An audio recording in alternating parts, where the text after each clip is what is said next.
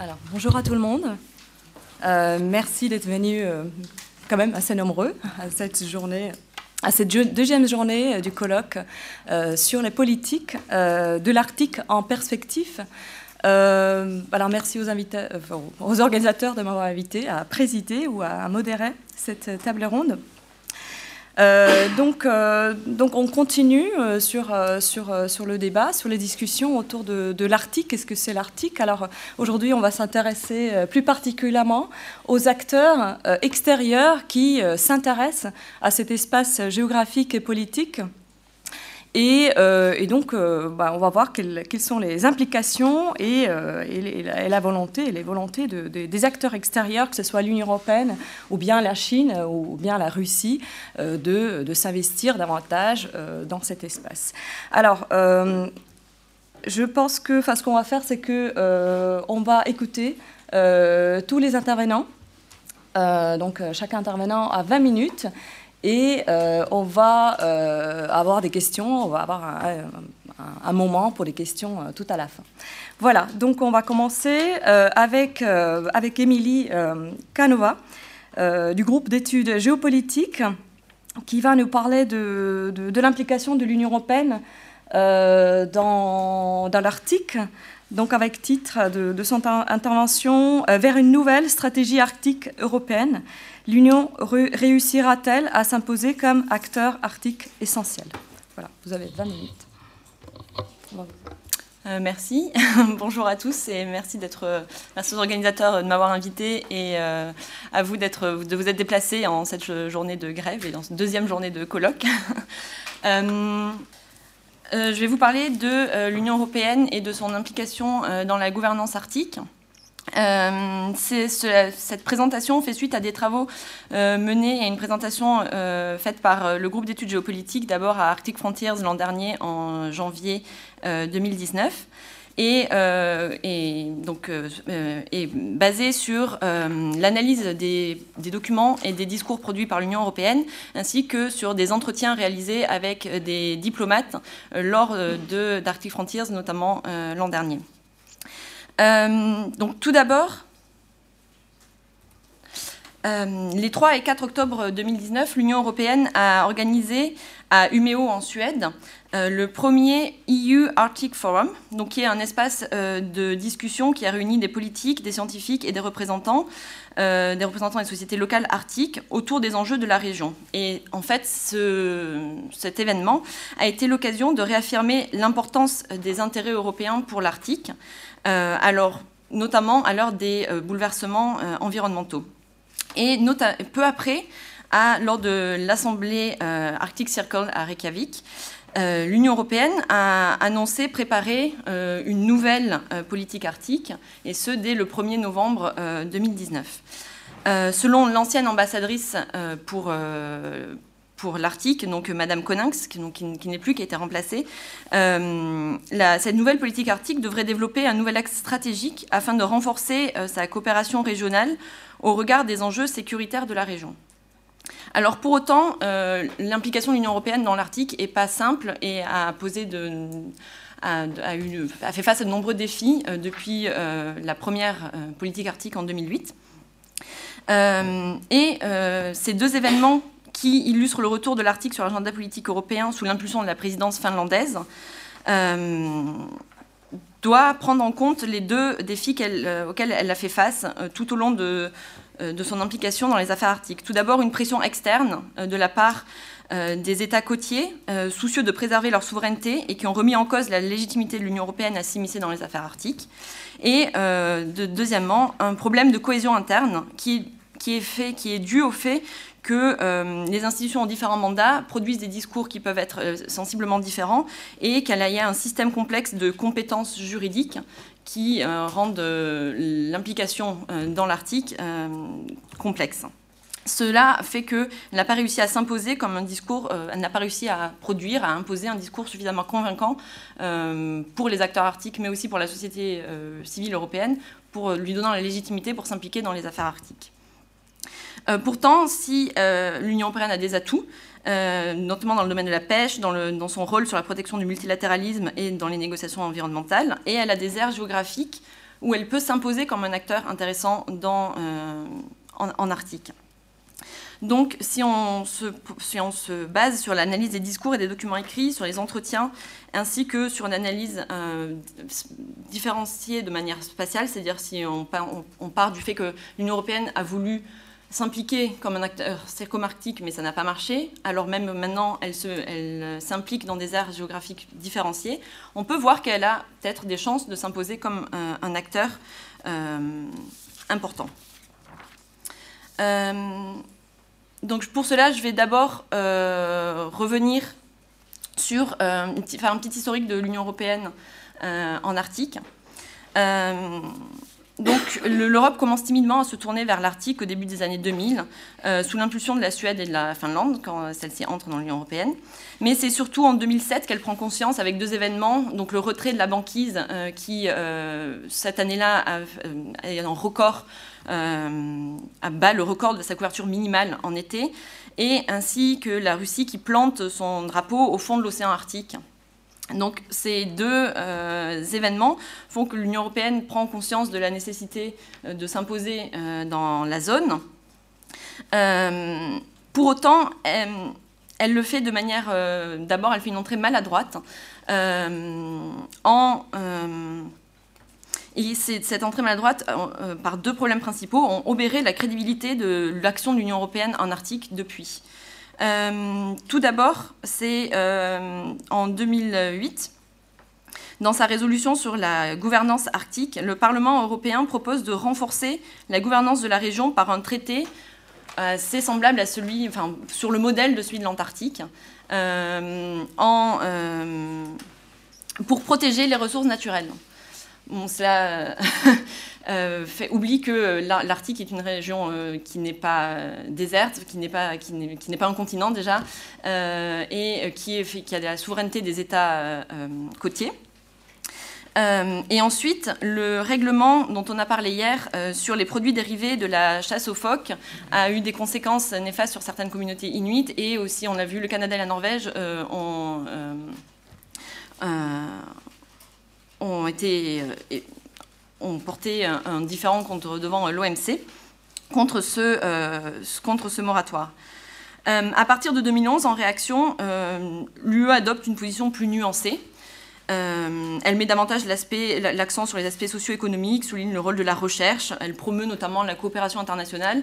Et de fait, en 2013, elle, a elle, accède au statut d'observateur ad hoc au Conseil de l'Arctique euh, qui, est, euh, qui devait être euh, réglé après le règlement du différent, notamment sur les produits dérivés de la chasse aux phoques. À partir de 2014, l'Union européenne essaie de définir une stratégie plus cohérente et à la hauteur des enjeux qu'elle perçoit comme étant de plus en plus importants, qui puisse lui permettre notamment d'asseoir sa légitimité et d'obtenir pour de bon le statut d'observateur. Seulement, la crise ukrainienne euh, surgit et euh, la Russie bloque, euh, malgré le règlement du, différend avec le Canada et la Norvège, la Russie bloque de manière implicite l'octroi du statut d'observateur à l'Union européenne, qu'elle n'a toujours pas. et de fait aussi, ça fait prendre conscience à l'Union européenne de la proximité avec la Russie en Arctique, de son territoire. Et en avril 2016, euh, l'Union européenne produit une communication et une, stratégie, euh, une autre stratégie arctique qui est délibérément consensuelle et qui focalise son action de manière intéressante non plus dans tout l'Arctique, mais dans l'Arctique européen. Euh, et elle reconnaît l'importance du Conseil de l'Arctique, elle met la science, la recherche et l'innovation au, cœur de ces... de, au, cœur de son, euh, de son action, et elle nomme un ambassadeur, euh, donc euh, Madame Konings, qui est maintenant remplacée par l'ambassadeur suédois Lars Gunnar Wigemark. donc, là, ce sont la liste des documents analysés. si c'est une liste non exhaustive, j'ai la liste complète si, si vous la voulez. En fait, euh, si euh, dans la stratégie 2016, les, enjeux stratégiques et militaires sont peu évoqués, Pour autant, le Parlement, lui, fait une résolution, une communication en 2017 qui, lui, met plus l'accent sur les enjeux stratégiques et militaires, notamment la menace russe. Et euh, par ailleurs, l'article est mentionné dans la stratégie globale pour la politique extérieure et de sécurité de l'Union européenne. Euh, où elle reconnaît l'importance de garder des canaux de coopération euh, et que la zone reste une, zone pacifiée.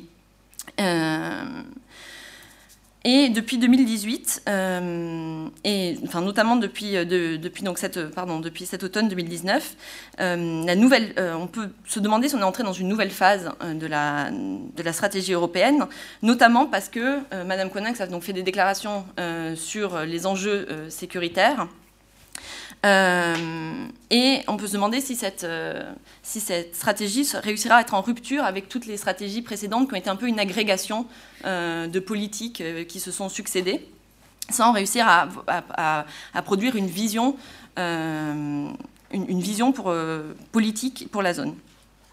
En fait, pour cela, il faudra dépasser des clichés qui sont involontairement liés à sa, à sa politique arctique. Euh, tout d'abord parce que euh, souvent l'Union européenne, dans, les documents, euh, renvoie à des faits symboliques pour justifier son engagement, donc les, effets du réchauffement climatique, la militarisation de la zone, qui certes peuvent être vrais, mais demandent à être analysés en plus en profondeur dans un discours de haut niveau que l'Union européenne produit. En deuxième lieu, parce que euh, la multitude de documents produits par diverses institutions illustre ce manque de cohésion et la complexité euh, institutionnelle et administrative de l'Union européenne. Et cette réalité, elle est souvent brandie comme un cliché par les détracteurs de l'Union européenne pour euh, pour justifier son inefficacité. Et enfin, parce que euh, dans, ses premières actions en 2008, l'Union européenne a envisagé l'Arctique à travers ses propres représentations de la zone, donc fondées sur des préjugés comme un espace vierge à protéger, euh, sans euh, population vivant dedans. Et cette maladresse a à son tour engendré l'image cliché chez les acteurs locaux d'une bulle européenne déconnectée de la réalité illégitime pour, gérer les enfin, pour participer à la gestion de l'Arctique. Euh, dans l'analyse des documents, on peut voir plusieurs éléments de rhétorique qui reviennent, notamment le fait que l'Union européenne met l'aspect sur des aspects de politique étrangère dans sa communication, alors même qu'elle s'appuie sur des politiques internes pour justifier son action. Euh, donc, par exemple, le financement de la recherche, le fait qu'elle est un acteur dans le domaine de la pêche, euh, la politique de développement des infrastructures. par ailleurs, elle a développé une posture de leader international euh, sur euh, les questions de protection de l'environnement et de lutte contre le changement climatique et se pose comme euh, dans la défense des enceintes multilatérales. Donc ça, ce sont les arguments qu'elle brandit pour justifier son action en Arctique.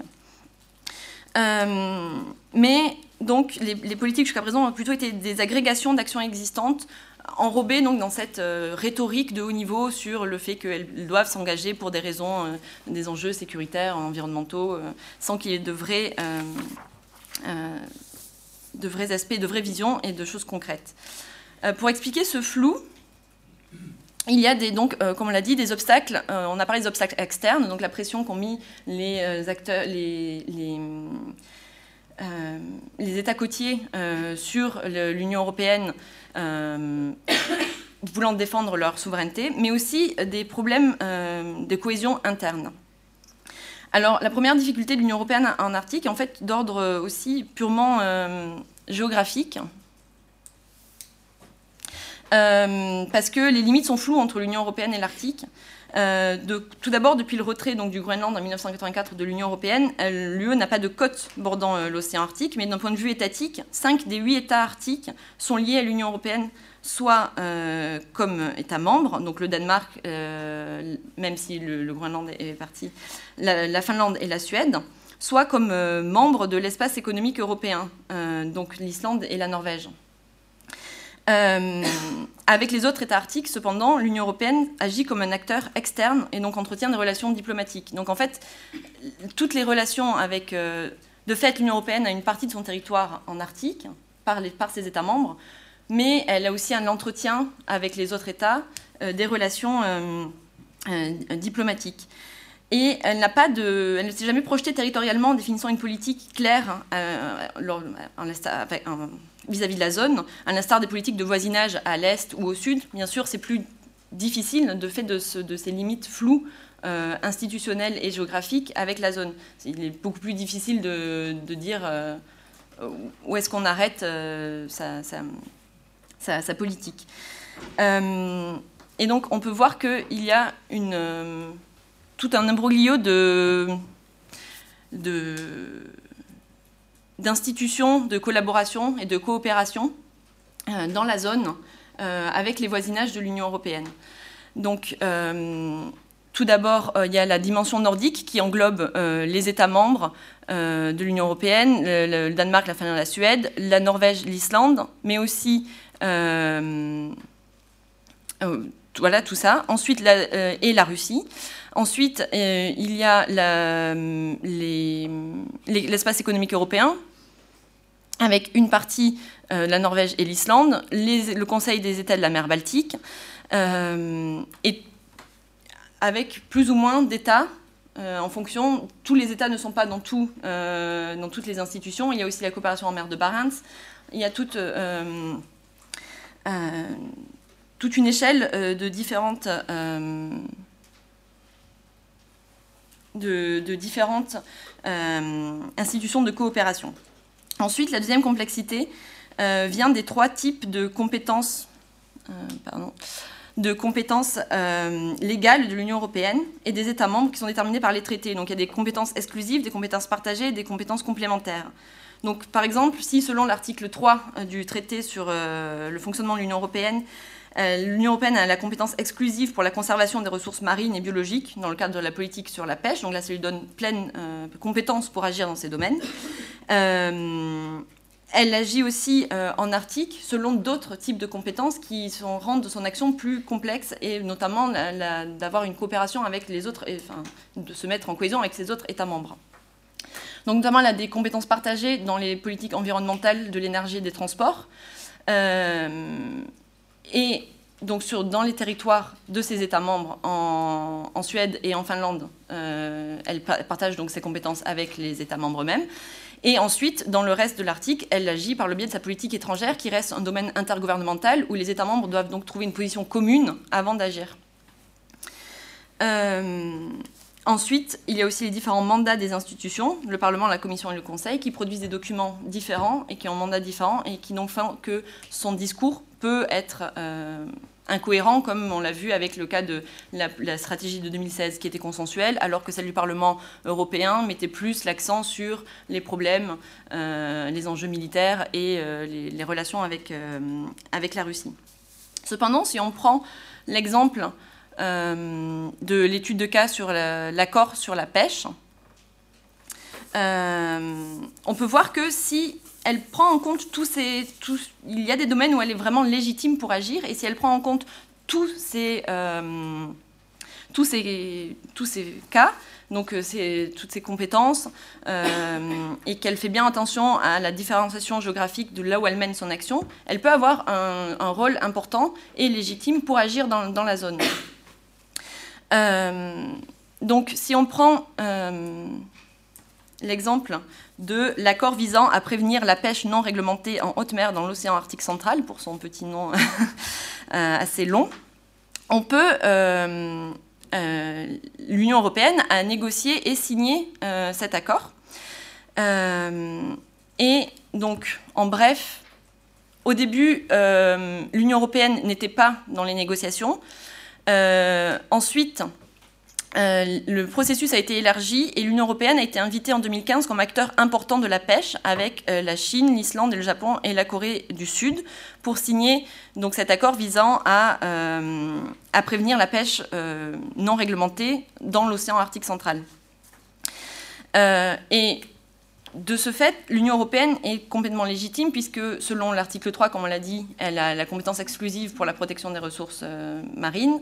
Il s'agit de la zone au-delà des juridictions euh, des États nationaux, donc au-delà des territoires des États bordant euh, l'Arctique, qui est réglée par le droit international. Et, et, donc, il s'agit de cette zone-là. Et donc, dans ce cas-là, l'Union européenne a été tout à fait légitime et acceptée comme acteur pour réguler, et dans la gouvernance, pour réguler euh, la pêche dans, l'océan euh, Arctique central. Euh, et on peut voir que son discours à propos de, cet accord précisément, sur son implication en Arctique, a légèrement changé. Euh, elle, s'est mis, elle, a utilisé cet, accord comme une politique pour mettre en œuvre ses politiques transversales, donc de pêche, de protection des, de, l'environnement, aussi comme elle a utilisé l'argument de l'utilisateur de cet espace en tant euh, qu'acteur dans les domaines de la pêche, et aussi des conséquences globales que pourrait avoir une mauvaise, euh, une mauvaise gestion de l'espace. Euh, et son rôle, bien sûr, dans la gouvernance des océans. Donc, euh, de fait, l'Union européenne est complètement légitime dans cet accord pour toutes, donc, pour toutes les, les, raisons et a été acceptée malgré les différents précédents.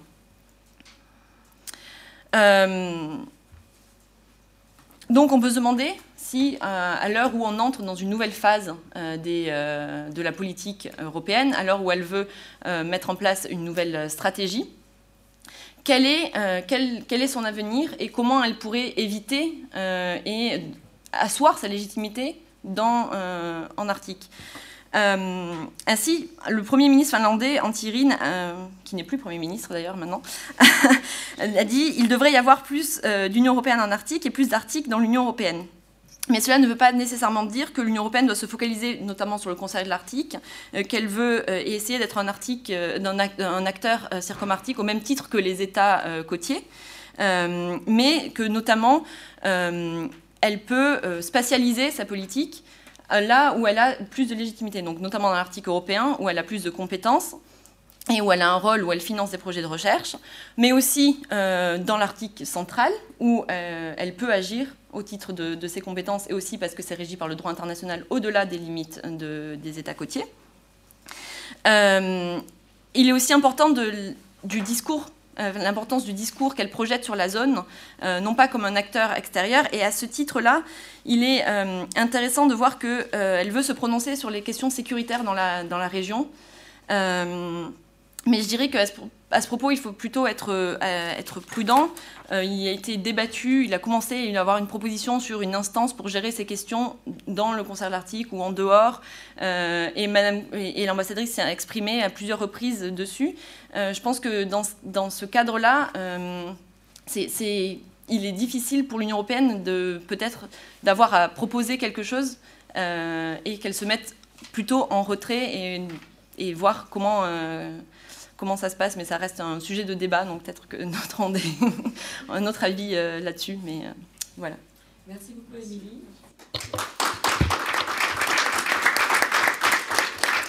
pour cette présentation extrêmement intéressante euh, sur euh, justement ce, statut euh, assez flou de l'Union européenne et sa volonté d'apparaître non seulement comme un acteur externe, mais aussi un acteur interne. Je pense qu'il y, aura beaucoup de questions. Donc on va, aborder ces questions tout à la fin. Alors maintenant, on va écouter Michael Angel Salazar. Euh, de Sciences Po Paris, centre d'études et, centre d'études hémisphériques et polaires, euh, Chili. Et donc vous allez parler, euh, votre intervention porte sur donc l'implication de la Chine dans l'Arctique.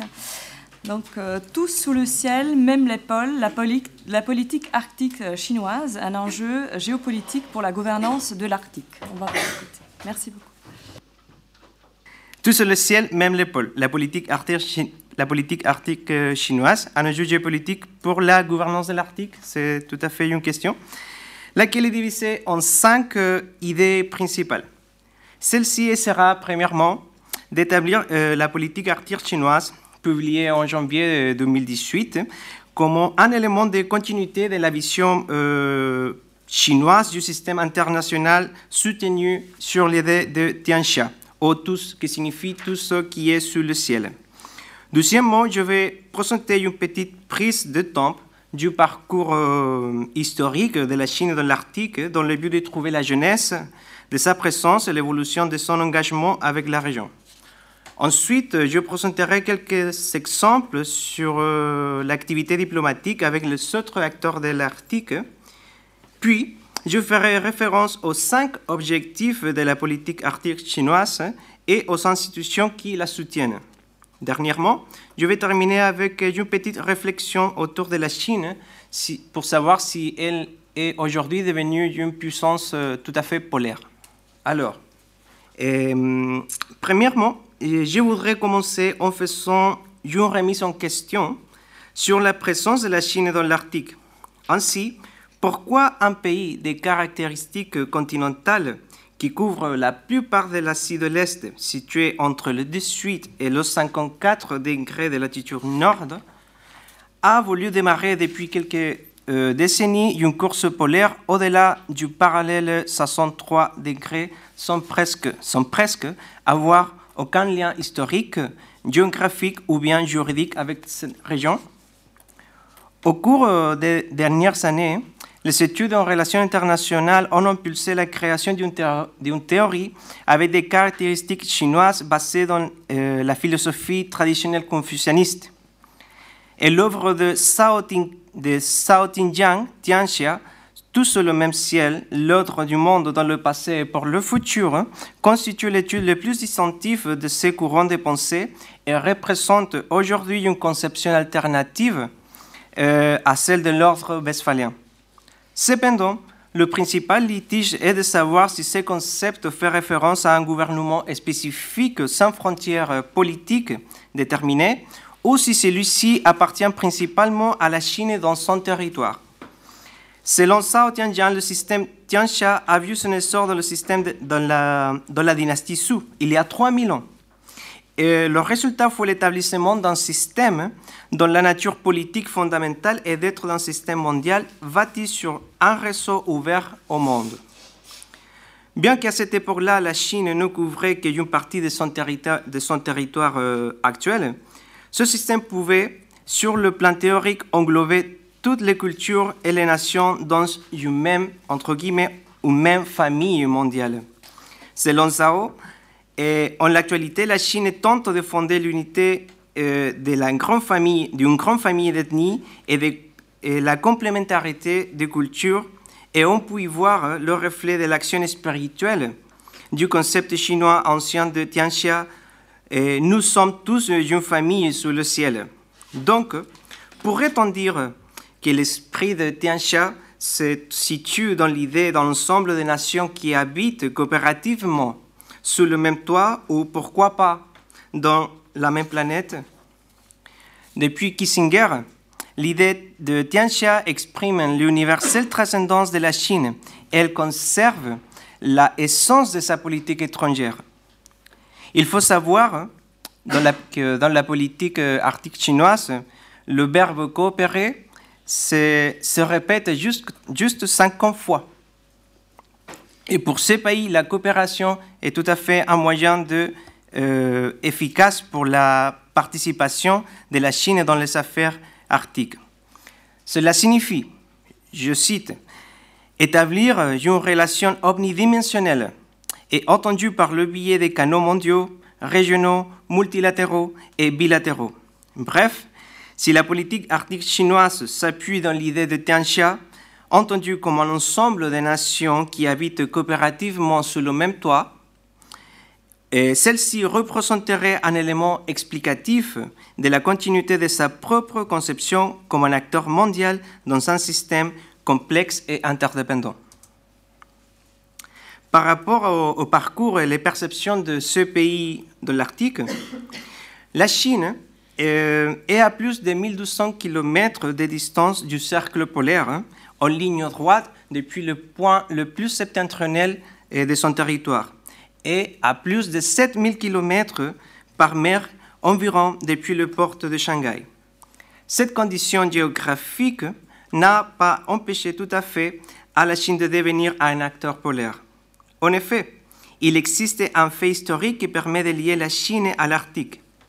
Le traité concernant le Spitzberg, signé à Paris en 1920, et qui a entré en vigueur en 1925, année dans laquelle la Chine s'est fait partie comme un membre signataire, lui a permis l'obtention des droits sur euh, les terres de l'archipel pour l'ultérieure mise en place de la station chinoise euh, Flop Jaune ou euh, Yellow River, construite à Alsun en Spitzberg en 2004. Depuis 1925, il a fallu attendre 70 ans pour la réapparition de la Chine sur le scène arctique. En 1996, la Chine s'est jointe à l'International Arctic Science Committee, tout en étant l'avant-salle de ses premières expéditions scientifiques à partir, à partir euh, de 1999, à bord du brise-glace Xuelong qui signifie dragon de neige un navire euh, construit dans le chantier de Kherson en Ukraine et achevé le 25 mars de 1993 et qui a été acheté par la Chine en 1994. Comme j'avais dit avant, en 2004, la Chine a construit la station Jaune à Alsnut, en Spitzberg, qui lui a permis une plateforme technique et opérationnelle et permanente pour la mise en circulation euh, d'un brise-glace pour le déplacement humain et matériel. En 2007, la Chine, en ayant un emplacement physique et un moyen de transport euh, actif, activé, a trouvé le moment idéal pour exprimer son intérêt comme membre observateur au sein du Conseil arctique, demande qui a été acceptée en, 2013, euh, avec euh, six pays, dont l'Italie, l'Inde, la Corée, et le Japon, et, il me manque un. Mais bon. Euh, la même année, euh, le navire euh, cargo opéré par la China Ocean Shipping Company Group, plus connu comme Costco Group, a navigué depuis Dalian en Chine jusqu'à Rotterdam. C'était le premier trajet commercial à travers le passage du Nord, et dehors, qui a été exécuté dehors l'accord nord de la Russie. Cette expérience lui a permis en 2014 la publication d'un guide de, navigation de cette route maritime. Et en 2015, en septembre, cinq navires de guerre de l'armée populaire de la Chine ont traversé, dehors des eaux territoriales de la côte d'Alaska juste dans le moment où le président euh, des États-Unis de cette époque, Barack Obama, faisait sa première visite en Alaska pour annoncer sa nouvelle politique arctique. Sans doute, ce fait-là a été une annonce pour les États-Unis de la présence chinoise dans la région et pourtant ce n'était pas une coïncidence. En 2016, la COSCO a envoyé cinq navires à travers euh, le passage du nord-ouest. Pareillement, que 2014, la Chine a publié une nouvelle guide de navigation pour euh, coopérer de ce passage dehors le Code du Canada. En 2017, le navire Chuelon a traversé la région de l'Arctique central.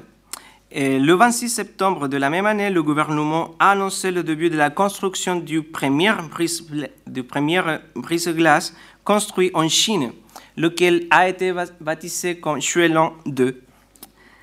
Il, a fallu, il faut savoir que ce navire a été conçu conjointement par la Chine, par la China State Shipbuilding Corporation et la société finlandaise Aker Arctic Technology et lancé par Jean, Jean Shipyard en 2019.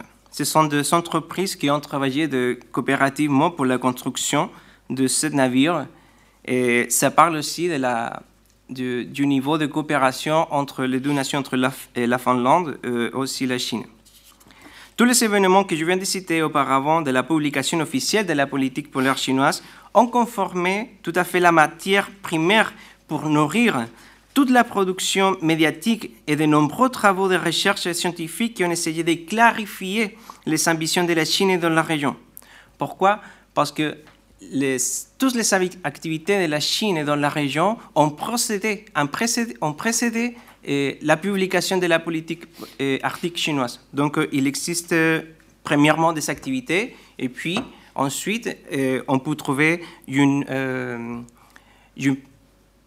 communication politique officielle du, gouvernement chinois. Donc, il faut dire hein, qu'un livre blanc, parce que c'est un, un, white paper, on énonce et explique à court et long terme les buts et les objectifs qu'un gouvernement souhaite développer et appliquer dans son domaine général ou particulier de sa politique étrangère. Cependant, la, politique, la principale effet de cette première édition de la politique arctique chinoise était d'avoir clarifié, confirmé et refusé toutes les bonnes, les bonnes et mauvaises perceptions de ces activités dans la région. Depuis Linda Jacobson en mars 2010, avec son article intitulé China Prepares for an Ice-Free Arctic jusqu'à l'ouvrage de Anne-Mary Brady, China a Polar Great Power, publié en 2017, en passant par tous les ensembles des médias qui dressaient un portrait d'une Chine ambitieuse, arrogante, agressive, opportuniste, prête à bousculer l'ordre juridique établi pour défendre ses intérêts en Arctique et qui n'hésiterait pas de, à bousculer la souveraineté des pays et qui ne traduisent pas forcément la, position officielle du gouvernement chinois.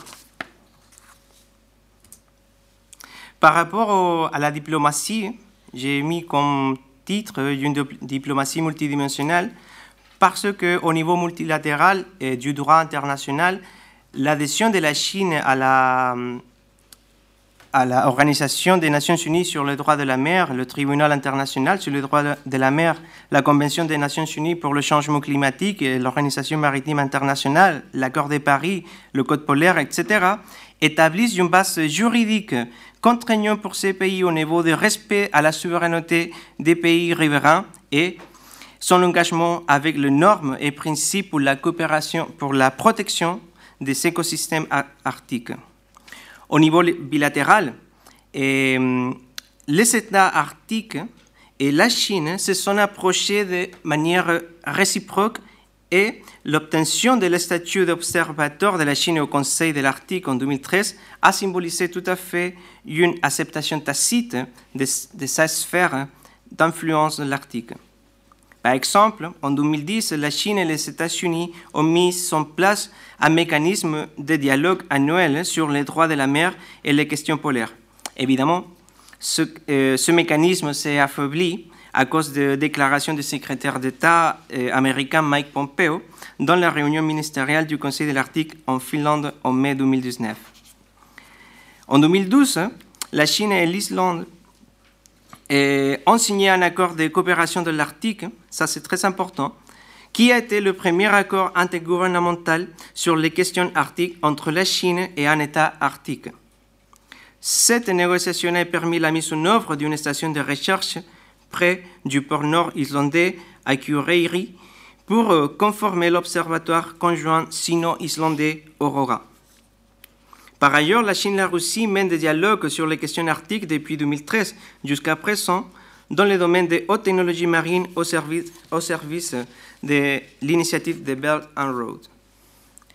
Le 10 septembre 2014, le Premier ministre euh, Li Keqiang a rencontré euh, la première ministre danoise euh, Elle euh, Thorning-Schmidt en, en, marche du sommet Davos dans la ville de Tianjin en Chine il a, déclaré que la Danemark était disposée à travailler, avec la Chine pour fêter le 65e anniversaire des relations diplomatiques entre la Chine et la Danemark et ainsi approfondir la coopération dans les affaires arctiques. Et la même année, le président, le premier ministre Luc a rencontré le premier ministre finlandais Alexandre Stubb à Milan le 17 octobre dans le cours de euh, du 10e sommet Asie-Europe, où la Chine a apprécié l'attitude ouverte de la Finlande pour sa participation à la coopération de l'Arctique.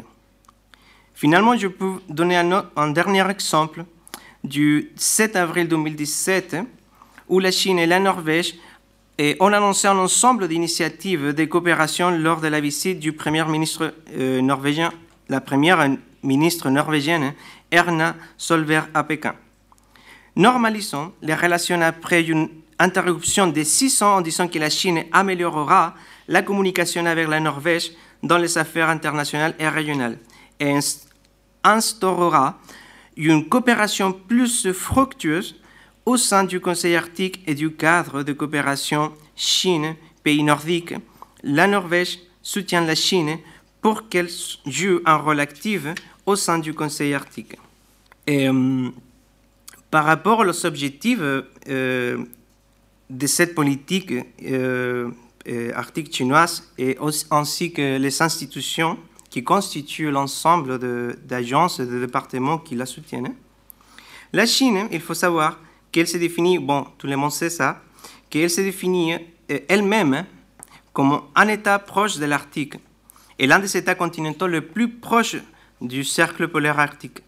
Par conséquent, euh, sa politique explique que les changements climatiques et environnementaux de ces régions ont des effets directs sur son territoire au niveau écologique, agricole, forestier, de pêche.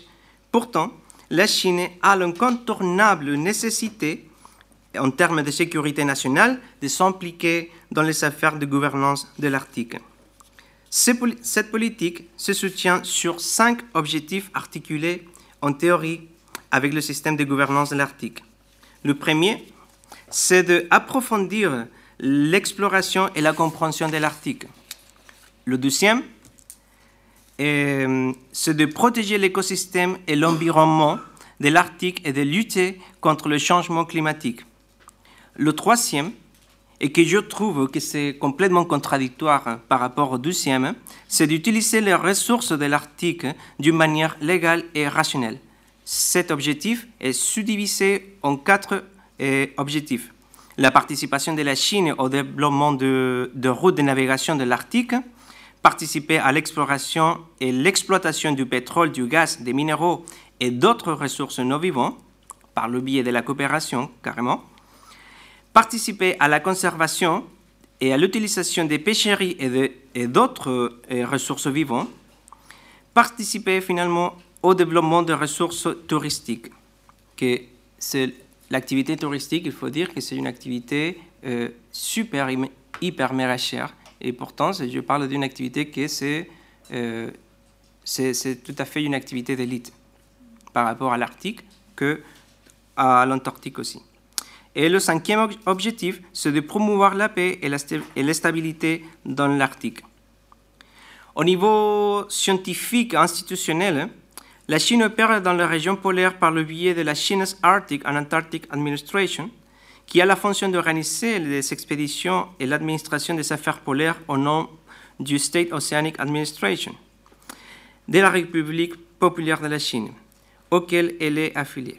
De plus, euh, le Polar Research Institute of China, qui est aussi l'organe euh, subsidiaire du, euh, du, State Oceanic Administration, s'engage à mettre en œuvre des programmes de recherche scientifique spécifiques à exploiter les installations de l'Arctique et fournir, fournir un soutien logistique. Cependant, il faut savoir que ces institutions ne représentent qu'une certaine partie de l'iceberg puisqu'au niveau institutionnel interne, on peut trouver tout un système d'interagences, de coordination de sa politique polaire qui est composé par un ensemble de 17 agences, de 17 agences, c'est-à-dire que le ministère des Affaires étrangères de la Chine n'est pas le seul acteur dans l'élaboration de cette politique, mais évidemment, c'est celui qui représente au pays dans les différents meetings polaires. Cet appareil bureaucratique est tout à fait contrôlé par le biais de branches du Parti communiste chinois incorporées, dans cette structure organisationnelle. D'accord, je finis tout de suite. Hum, par ailleurs, depuis la perspective et par rapport au dernier point, comment savoir si la Chine est devenue un polar great power? Et La Chine est et d'une indéniable influence vers les autres acteurs. Cependant, elle ne Anne-Marie Brady, au moment qu'il a publié cet ouvrage, elle ne savait pas si cette condition représentait pour la Chine un élément de coopération en relation au principe du système du Conseil arctique ou un élément déstabilisant de l'équilibre de ces systèmes. Pour conclure et pour respecter le temps, et je voudrais euh, vous montrer, et après ça, euh, d'une part, hein, la réflexion autour de l'idée de nous pouvons comprendre d'une certaine manière la vision inclusive et coopérative d'un système international de la Chine, lequel serait en théorie en accord avec le principe de la coopération du système de gouvernance de l'Arctique. D'une autre part, on pourrait dire que la Chine deviendra un acteur polaire de premier ordre, mais par le biais d'une stratégie du hard, mais pas pour une stratégie de hard power, mais du soft power, matérialisé dans une diplomatie scientifique et de coopération de les pays arctiques. En effet, ces pays pourraient se consacrer comme un acteur polaire qui sûrement va consolider ces associations au niveau politique, économique et environnemental, environnementaux avec les autres acteurs du système. En plus, la Chine réussit dans ce domaine si la Chine réussit dans ce domaine, cela influencera considérablement la prise de conscience d'un nouveau rôle de la Chine dans la région. Finalement, je vais vous montrer cette carte qui est la représentation visuelle de la politique mondiale de la Chine. Elle a été créée à la fin des années 90 hein, et elle a été rééditée euh, pour le public et pour sa diffusion en 2014. Ici, on peut voir que la Chine euh, a tout à fait une politique globale, mondiale, euh, mais c'est tout à fait et qui est tout à fait en accord, en accord avec ses intérêts dans le monde, aussi dans la région arctique et aussi dans la région antarctique. Et bon, je laisse la question si ça, ce type de politique représente vraiment euh, une continuité de cette idée de Tanxia que se pourrait représenter aujourd'hui les objectifs et les intérêts de la Chine et dans, cette, dans cette région et aussi dans les autres régions du monde. Merci beaucoup. Merci beaucoup, Michael Engel, pour cette présentation euh, très riche. Euh, donc, vous nous avez parlé de, des ambitions chinoises, des ambitions souvent contradictoires, assez ambiguës, voire même contestées. On peut revenir sur ces, questions tout à l'heure. Merci beaucoup. Alors, euh, je passe la parole maintenant à Camille Leroux de Sciences Po Rennes. elle va nous parler des questions énergétiques. La ruée vers le gaz en Arctique, la remise en cause des intérêts énergétiques européens par le partenariat sino-russe. Bonjour à tous. Euh, merci d'abord pour euh, l'invitation. Euh, et non, plutôt merci de m'avoir accepté à ce colloque. Euh, donc du coup, je suis étudiante en Master 2 à Sciences Po Rennes euh, en Europe et Affaires mondiales. L'année dernière, j'ai écrit un mémoire sur euh, justement la remise en cause des intérêts énergétiques et géopolitiques européens par le partenariat sino-russe en Arctique. Je suis arrivée à ce sujet. Je voulais travailler au début sur la géopolitique russe avec le lien entre les sanctions internationales enfin, après l'annexion de la Crimée. Et euh, en étudiant ça de plus près, je me suis rendu compte que les échanges gaziers n'avaient jamais été aussi élevés en 2018 euh, que euh, pendant cette période de, sanctions, avec notamment des projets gaziers qui continuaient, notamment le projet Yamal LNG. Donc j'ai effectué ce mémoire suite à des entretiens semi-directifs avec des membres de la commission, notamment pour le marché de l'énergie, aussi des chercheurs et bien sûr euh, des lectures. Donc euh, le but de cette contribution est de mettre en lumière les dynamiques et rapports de force à l'œuvre dans la région euh, en se centrant sur l'argument international en Arctique autour des ressources gazières. Donc cette contribution traitera des ambitions de l'Union européenne, de la Chine et de la Russie et donc laissera de côté d'autres ambitions euh, dont les ambitions asiatiques, mais euh, voilà, c'est un, choix. Euh, pour appréhender au mieux du coup ce cas d'étude, il est nécessaire d'aborder avant tout autre chose la géopolitique du gaz russe, qui est traditionnellement tourné vers le marché européen et qui opère depuis une dizaine d'années un virage asiatique. Donc jusqu'à récemment, il était possible et facile d'aborder la stratégie gazière russe euh, sous le prisme de Gazprom parce que c'était un monopole euh, d'État jusque dans les années 2000. Sauf qu'aujourd'hui, la situation est bien plus compliquée. Euh, Gazprom est à la fois remis en cause à l'international et sur son marché domestique. Donc on arrive à la problématique en quoi l'engouement international pour constitue à la fois une illustration de, des ambitions de s'imposer sur la scène mondiale comme un acteur euh, de premier rang pour les États et en même temps une réponse aux défis internes. Donc je détaillerai plus le cas de la Russie, mais pour faire euh, extrêmement rapide pour l'Union européenne, en 2017, elle a adopté le traité de Lisbonne qui euh, l'a doté d'un haut représentant pour les affaires étrangères qui, qui, avait pour but justement de donner plus de clarté et de cohérence pour la politique de l'Union européenne sur la scène mondiale. Et à côté de ça, elle a aussi des besoins énergétiques énormes comme elle n'en produit pas. Donc on voit ce double rapport pour l'Union européenne. Et pour la Chine, bah, je pense que ça a déjà été très bien dit pour les ambitions par euh, Miguel et euh, aussi des besoins énergétiques. Donc la Chine a plus de ressources, elle a du charbon, mais pour éviter euh, l'ère apocalypse, des degrés de pollution très élevés, elle, elle a entamé une transition énergétique et donc le gaz est nécessaire. Donc pour revenir à la Russie, parce que c'est quand même le prisme d'approche, le marché du gaz s'est transformé depuis l'arrivée du, gaz naturel liquéfié, en particulier le gaz de schiste, et donc le marché de référence maintenant et le marché spot. Euh, c'est mieux. Euh, le marché spot. Alors le marché spot, pour ceux qui ne le connaîtraient pas, c'est euh, le marché court-termiste qui a fait son apparition dans les années 2000. auparavant, le marché s'articulait autour des contrats de longue durée entre les producteurs et les fournisseurs, et donc des durées de 25 ans. Le marché spot, au contraire, prend le contre-pied de ce fonctionnement et euh, les transactions sont effectuées au jour le jour et on the spot, donc sur le moment et au comptant. Euh, les prix sont régulés selon la bourse du gaz Powernext.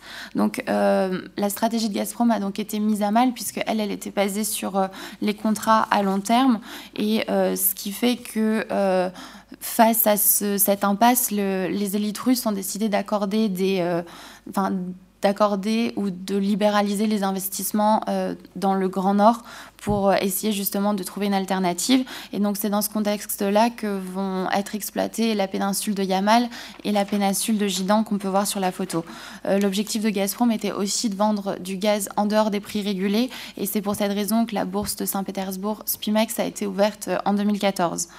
Euh, donc là, on voit comment euh, le Gazprom a été remis en cause à la fois sur son à l'international et en même temps sur son marché domestique, parce que dans les années 2000, on a vu l'émergence de nouveaux producteurs gaziers indépendants, donc à l'image de Novatec et Altec Group.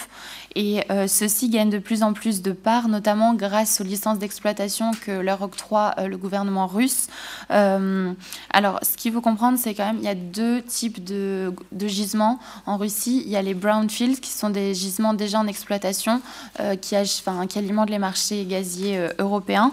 Et euh, donc, ils sont peu coûteux puisqu'ils datent de l'ère soviétique. Et au contraire, il y a les greenfields, qui sont du coup sur la péninsule de Yamal et Jidan, qui sont des gisements qui ne sont pas encore exploités, alors qu'il y a d'énormes ressources gazières prouvées. Donc, des ressources gazières prouvées, c'est-à-dire qu'on sait qu'elles sont là, mais elles ne sont pas encore exploitées.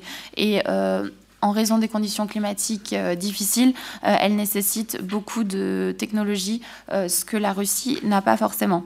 Donc, le gouvernement russe accorde ces exploitations à des indépendants qui petit à petit prennent de plus en plus de parts. Et aujourd'hui, on arrive à une situation où la moitié du marché russe est alimenté par les, euh, les indépendants. Euh, en plus, ce qui est d'autant plus révélateur, c'est que les centres de production de gaz se trouvent à côté des centres de consommation pour les indépendants. Et du coup, ils ont des coûts de transport euh, réduits comparés à Gazprom, qui, en tant que service public, se doit d'acheminer le gaz dans toutes les parties, y compris les plus isolées en Russie. Donc on arrive à un choc des titans. C'est Aurélie Brault qui parle de choc des titans et qui se concrétise à travers euh, notamment une loi libérale de 2013 qui euh, accorde le privilège d'exporter du gaz sous forme liquéfiée et non plus sous forme gazeuse comme dans les gazoducs, soit aux entreprises détenues à plus de 50% par l'État, c'est-à-dire euh, Rosneft et Gazprom, ou pour les entreprises qui ont une usine de gaz naturel liquéfié, donc Novatec avec le projet Yamal. Donc voilà, là je vous ai fait un, une description quand même euh, assez approfondie du, euh, système gazier en, en Russie. Et maintenant, on va voir que la Russie avait une longue euh, histoire de partenariat avec l'Europe en termes énergétiques, puisque l'Europe est le marché historique et le plus lucratif de la Russie. en 2018, par exemple, à titre d'exemple, 47% des importations de gaz de l'Union européenne de pays en dehors de l'Union européenne provenaient de la Russie. Et euh, de l'autre côté, 70% des exportations du gaz russe avaient pour destination le marché européen. Donc euh, dans ce partenariat, on est face à une dépendance mutuelle d'un côté énergétique pour l'Union européenne et technologique et en termes d'apport financier pour euh, la Russie. Donc cette relation est détériorée, notamment depuis les crises russo-ukrainiennes. donc là, je n'aurai pas le temps d'en parler, mais si vous avez des questions, il n'y a pas de souci. Et ça a amené la Russie à contourner les gazoducs historiques, notamment par la construction du gazoduc Nord Stream 2 qui pose aussi quelques problèmes en mer Baltique et l'exploration de l'exploitation du gaz de schiste sur la péninsule de, Gidan et de Yamal. Et donc, en plus de de ce contournement, on arrive, euh, la Russie arrive à se tourner vers l'Asie pour, euh, euh, diversifier ses exportations. Et c'est dans ce contexte que euh, le sujet euh, s'inscrit du coup. Euh, donc la coopération sino-russe, pour revenir très rapidement là-dessus, a plus de 20 ans. Elle a commencé en 1996 avec l'accord pour une coopération énergétique. toutefois, elle n'a pas connu des débuts très florissants pour des questions de, de pouvoir. Mais ce qui est à noter, c'est dans les années 2000 est construit l'oléoduc Sibérie orientale Pacifique. Donc il n'est pas sur cette carte, mais il aurait longé le gazoduc rouge Force de Sibérie. Donc lui, il a vraiment opéré un changement et a marqué la dilution de la stratégie euh, eurocentrée euh, de, des exportations gazières russes. Mais donc les exportations gazières ont connu le même, la même dynamique, un virage asiatique. Et l'événement marquant, c'est le gazoduc Force de Sibérie en 2014 qui a été inauguré d'ailleurs le 2 décembre par les présidents chinois et russes. et il alimentera à hauteur de 28 millions de tonnes par an le marché chinois. Donc euh, je, vais passer, mais si vous avez des questions, euh, le, tracé de ce gazoduc est aussi euh, significatif du, du, partenariat et des forces en, présence entre la Chine et euh, la Russie. Euh, Xi Jinping rappelle souvent qu'il crée des partenariats toujours gagnant-gagnant entre, avec tous les euh, partenariats de la route polaire. C'est un peu plus compliqué que ça, même si pour le cas de la Russie, c'est quand même plus mitigé. Et donc du coup, on arrive au cœur du sujet avec la participation chinoise au projet Yamal LNG en Sibérie comme illustration de la pénétration asiatique en Arctique. Donc l'intérêt chinois pour l'Arctique date. on ne remet pas en cause. Ce qui est nouveau, c'est euh, l'ampleur des opportunités économiques que la Russie a entend euh, octroyer à la Chine, donc en partie euh, de façon forcée. Mais donc pour revenir à Yamal, euh, assimilé à une vraie cathédrale du XXIe siècle, euh, ce sont les mots de Patrick Pouyanné, PDG de Total. L'usine titanesque de gaz naturel liquéfié impressionne. Donc située à 2500 km au nord de Moscou et donc à 4 heures d'avion, euh, elle est plongée la moitié de la nuit dans l'obscurité et atteint des températures avoisinant les moins 60 degrés. Donc des conditions climatiques rudes. Euh, inaugurée en 2018, du coup, euh, Yamal LNG produira, enfin produit parce que là, euh, elle vient de rentrer en, en effectivité, je ne sais pas si ça se dit, 16,5 millions de tonnes de gaz naturel liquéfié. Donc pour avoir un ordre de grandeur, ça correspond à 7% des exportations de gaz naturel mondial je m'étais trompée dans le, je me suis trompée dans le, document écrit. J'ai revérifié. Euh, donc Yamal LNG euh, comprend trois trains de liquéfaction et comme c'est un succès actuellement, le quatrième vient d'être mis euh, en route. Plus concrètement, le gaz qui est extrait des gisements de Yamal est ensuite liquéfié puis exporté par une quinzaine de méthaniers. Donc ces méthaniers qui passeront par le passage du nord-est puis par le détroit de Bering pour acheminer le marché chinois. Euh, ce qu'il faut savoir, c'est que ces méthaniers ont aussi été frappés par les sanctions, euh, les sanctions américaines, mais elles ont été levées euh, le mois dernier.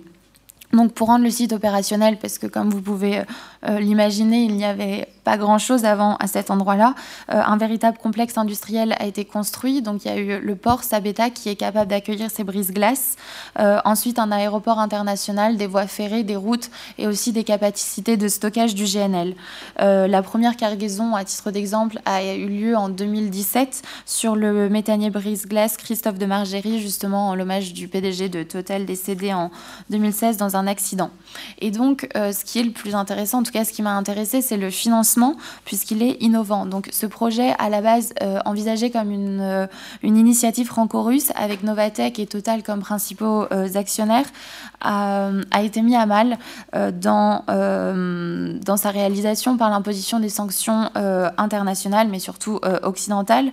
ce qu'il faut comprendre, c'est que le projet avait nécessité une levée de fonds de capitaux via le biais de vente d'actions et aussi par la contraction de, dette en devises étrangères. Mais en devises étrangères, c'était très majoritairement en dollars. Et donc, du coup, ces sanctions ont restreint l'accès au marché financier. Et c'est là que Moscou s'est tourné vers Pékin. Alors, je, je relativiserai ça là-dessus. La Chine participe déjà au projet. Euh, via euh, la compagnie China National Petroleum euh, à hauteur de 20%. Mais en fait, les sanctions lui ont permis d'avoir un fonds supplémentaire, le fonds des routes de la soie, et donc 9,9% en plus. Donc le financement s'est transformé, il est passé d'un financement en dollars à un financement multidevises avec des yens, des roubles et des euros, ce qui a permis la pérennisation du projet. Euh, donc plus concrètement, la société russe euh, participe à hauteur de 50%, euh, les Chinois 30%, divisé 20% pour la société chinoise CNPC et le fonds de la route polaire de la soie 10%, et le français Total qui était à la base actionnaire et donc relié à la, à la troisième place avec 20% du financement. Donc la Chine, par cet accroissement des financements, devient donc un pourvoyeur de capitaux pour la Russie. elle ne fournit pas que des capitaux, elle fournit aussi des équipements comme les méthaniers et les docks du port de Sabeta. Euh, ce qui est intéressant, c'est que l'objectif derrière cet investissement est d'accaparer euh, une partie de ce gaz, puisqu'à la base, Yamal LNG avait pour but d'alimenter euh, le marché européen, en passant notamment par Nord Stream 2, sauf que maintenant, c'est 54% de ce gaz qui est acheminé vers le marché chinois. grâce à l'ouverture du passage du nord-est en raison de la fonte des glaces. Donc, Pékin, en plus de ça, euh, on a fini sur le projet Yamal, entend également participer à l'organisation de d'autres projets. Donc on a euh, le projet euh, Arctic LNG, donc sur la péninsule de Gidan, comme je l'avais montré bah, d'ailleurs, on voit la péninsule de Gidan sur cette carte. donc Arctic LNG produira à terme enfin, aura une plus grosse production que celle de Yamal et sera opérationnelle en 2004. En plus de ça, l'entreprise chinoise, que j'écorcherai sûrement, mais Wungdong Zonghua Shipbuilding, a annoncé en marge de la conférence euh, LNG 2019 qu'elle euh, construira le plus gros méthanier du monde en partenariat avec une usine norvégienne, DNVGL. Et ce gros méthanier permettra à terme d'alimenter l'équivalent de 5 millions de foyers, c'est-à-dire une ville comme Shanghai, ce qui est conséquent. Donc euh, voilà, j'ai pratiquement fini. Euh, ces deux projets attestent donc d'un renforcement de l'application chinoise en Arctique, à la fois pour des raisons euh, énergétiques, comme on, on l'a vu, mais aussi pour toutes les possibilités commerciales qu'offre la route maritime du Nord et surtout la fonte des glaces. Donc pour conclure, l'article est bien une source de convoitise et se caractérise actuellement par une internationalisation croissante et récente des appétits des puissances étatiques. Euh, on observe donc des nouveaux rapports de force qui sont observables dans le secteur gazier, mais en fait illustrent euh, plus la dynamique euh, globale qui se passe dans cette région. Euh, donc là, euh, pour s'éloigner un peu du sujet, toutes les régions, toutes les nations asiatiques ont, pareil, suivent cette dynamique de de pénétration de la zone arctique, donc l'Inde, le Japon, la Corée du Sud et Singapour.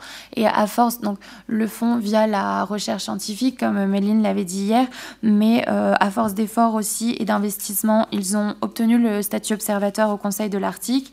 Et l'Union européenne, qui n'a pas ce statut, comme on l'a bien compris, s'y investit aussi, euh, notamment en euh, pénétrant la chaîne gazière en amont. Donc, comme on peut le voir avec Total, pour avoir une sorte de mainmise quand même sur euh, cette production qui, alimente le marché européen. Donc, pour répondre à la problématique, je pense que la ruée vers, les gaz en le gaz en Arctique illustre bien à la fois une ambition d'être un acteur de rang mondial dans cet endroit géostratégique et en même temps des, euh, nécessités euh, internes aux États, donc euh, pour le gaz énergétique, mais donc c'est pas que un intérêt géostratégique. Voilà, j'ai une petite bibliographie ici. Je vous remercie pour votre attention. Merci beaucoup.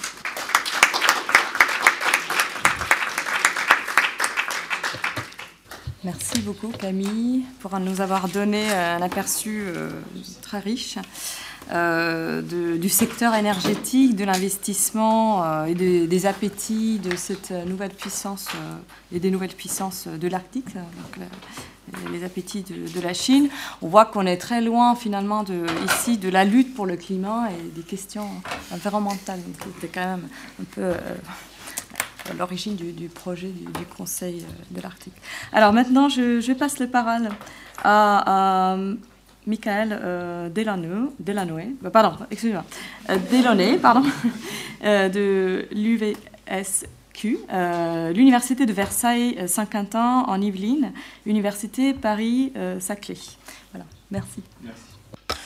Bonjour à tous, merci euh, également de m'avoir accepté pour ce panel. Euh, alors, je suis doctorant au CEARC et chercheur à l'OPSA, l'Observatoire de la sécurité euh, de la politique et de la sécurité de l'Arctique. et cette présentation a fait l'objet d'un chapitre de livre qui n'a pas encore été publié, mais qui devrait l'être bientôt, et qui, repose sur une partie de ma thèse. donc je vais traiter du rôle des, des câbles sous-marins dans l'Arctique et de l'influence chinoise sur ces infrastructures. Euh, donc Internet peut paraître lointain et surtout impalpable, mais l'infrastructure qui le supporte et ses applications sont bien réelles, euh, à tel point qu'on estime qu'Internet euh, consomme 6 à 10% d'électricité mondiale produite.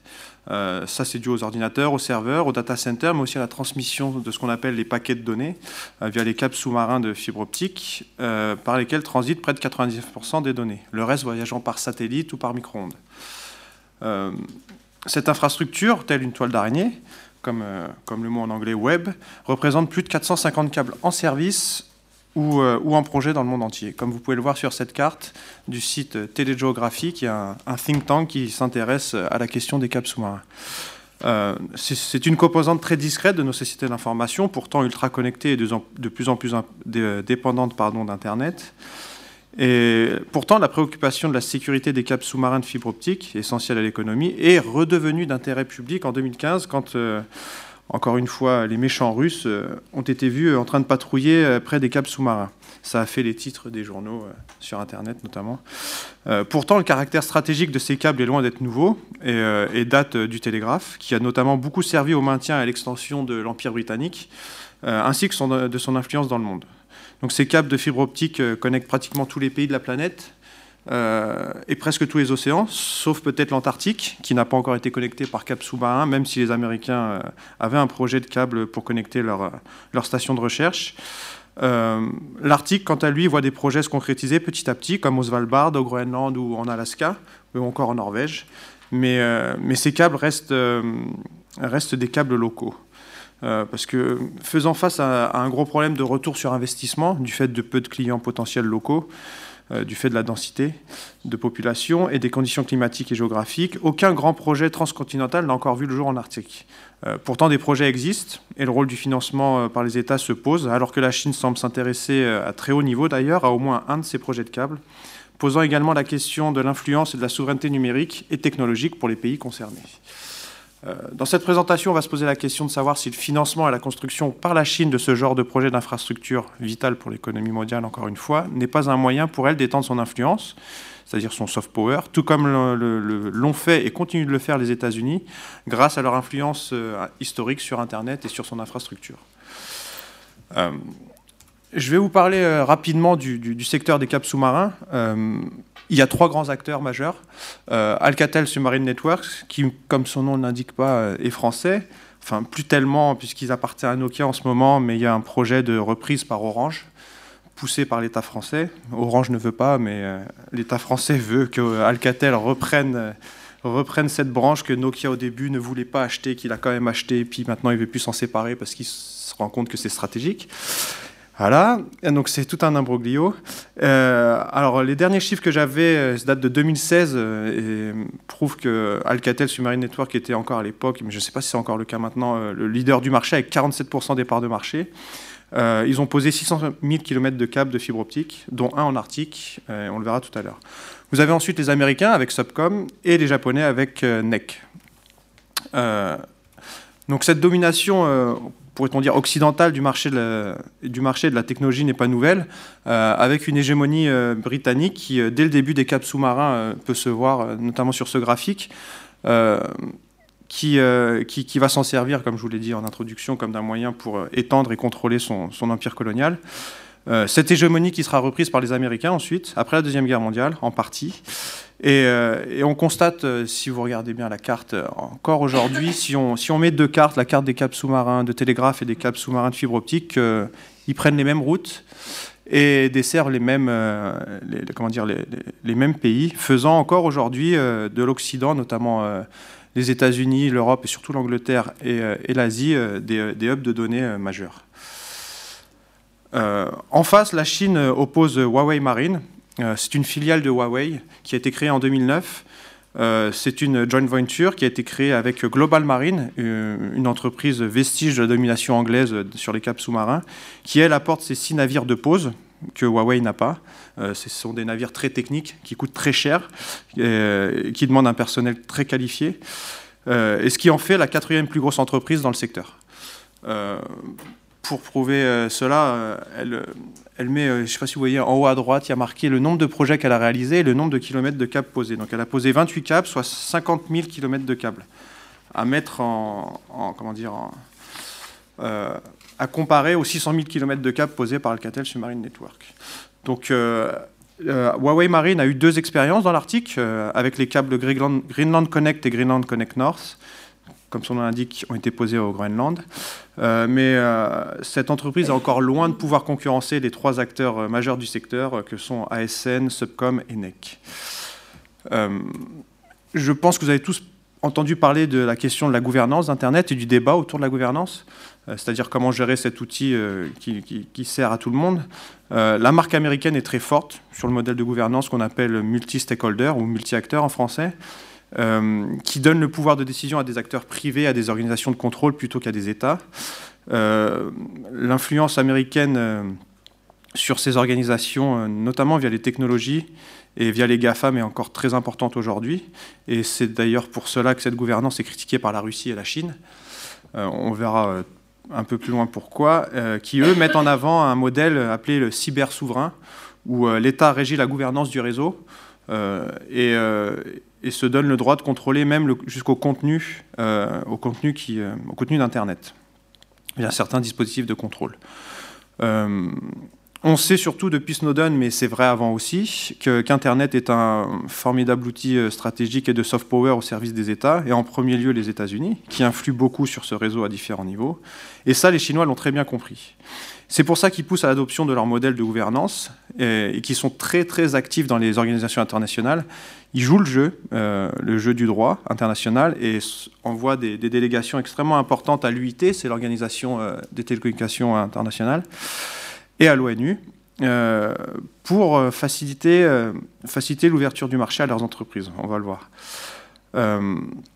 donc la gouvernance du réseau offre une certaine influence sur celui-ci, et notamment sur les standards en vigueur, puisque vous avez euh, peut-être entendu parler de l'ICANN, mais il y a aussi une autre organisation qui, gère l'Internet et qui est, euh, je ne me rappelle plus de l'acronyme, mais qui s'intéresse plutôt à l'aspect technique et euh, qui est très influencée par les Américains et qui forcément met en avant plutôt les technologies américaines que les technologies chinoises. et les États-Unis ne se privent pas se privent pas de peser sur les standards, notamment dans le secteur des télécoms. C'est quelque chose qui est très, très, connu. Et euh, les Chinois sont, euh, comment dire, veulent, veulent eux aussi être ce qu'on appelle des faiseurs de normes, comme par exemple sur la norme Wi-Fi qu'ils mettent en avant et qui est, euh, qui, comment dire, qui est en vigueur en Chine. Et c'est, je crois, au dernier, dernier Jeux Olympiques, ils l'ont lancé juste avant les Jeux Olympiques, les derniers Jeux Olympiques.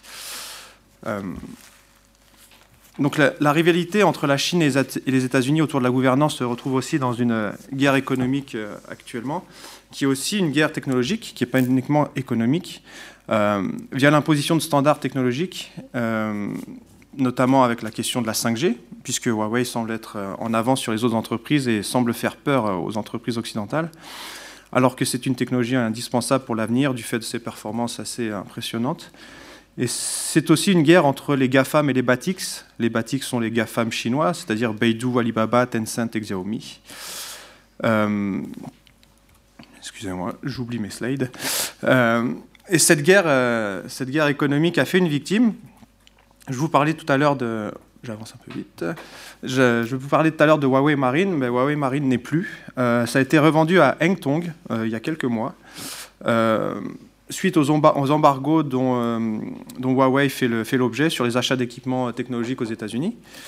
ce qui fait que pour contourner les sanctions, les Chinois ont, ont vendu leur part, euh, enfin Huawei Marine a vendu ses parts dans la joint venture avec Global Marine à Hengtong, qui est déjà spécialisé dans les câbles et qui en fait euh, désormais le, champion chinois du secteur et qui permet de contourner les sanctions. Et, euh, mais sans ça, la Chine n'aurait pas pu, n'aurait pas pu, comment dire, continuer à poser des câbles avec une entreprise frappée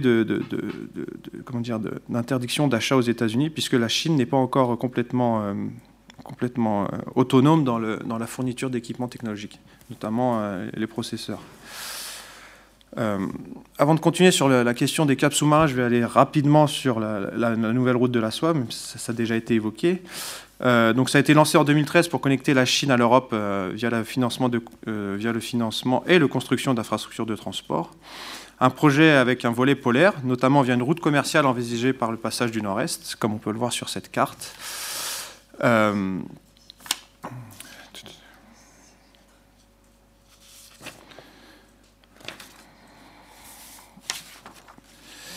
euh, excusez-moi. Voilà, Euh, pardon, je vais y arriver. Et donc cette route, cette route de la soie a un volet digital, ce qu'on appelle la route digitale de la soie qui, euh, emprunte euh, surtout les routes délaissées par les entreprises occidentales, notamment dans les pays autoritaires en voie de développement, où la Chine construit à crédit des infrastructures de télécom, euh, gagnant ainsi de l'influence et construisant son propre réseau Internet mondial, distinct de celui des États-Unis. Donc cela lui permet d'imposer ses standards, dont on parlait tout à l'heure, ses technologies et ses entreprises et son modèle de gouvernance. D'autant plus que le marché intérieur chinois ne suffit plus. Euh, donc c'est un moyen aussi d'ouvrir des débouchés pour les entreprises chinoises et, euh, pour Hengtong. Euh, à noter, gardez bien ça en tête que 89% des, projets financés par les banques chinoises des nouvelles routes de la soie sont, attribués à des entreprises chinoises. Alors que alors qu'Internet est, central dans la, politique économique chinoise, euh, qui, euh, veut muer son économie industrielle vers une économie de services. Et certains disent qu'elle veut devenir un cyber superpower. Euh, c'est notamment dans le 13e plan quinquennal qui appelle le gouvernement à utiliser Internet pour promouvoir le soft power chinois, clairement. Et, alors que le gouvernement chinois appelle les entreprises de nouvelles technologies à s'étendre en dehors des frontières chinoises. Pour, pour servir d'outil d'influence et de soft power, mais aussi pour réduire la dépendance aux réseaux et technologies occidentales en offrant une alternative d'abord à la Chine, mais aussi euh, aux pays qu'elle traverse. Euh, alors l'intérêt de la Chine pour l'Arctique, euh, je, vais aller très rapidement là-dessus puisque Miguel en a parlé, n'est pas nouveau, mais il est officiel depuis janvier 2018 et la publication très attendue de sa politique arctique chinoise, dans lequel elle se définit comme un Near Arctic State et un, et un important stakeholder in Arctic Affairs, mais aussi comme, euh, comme un acteur travaillant à, améliorer la connectivité dans l'Arctique. Euh, et c'est d'ailleurs, euh, les, mots connectivité et cap sous-marin sont cités chacun à trois reprises dans ce document. Ça montre bien combien est importante cette infrastructure pour la Chine.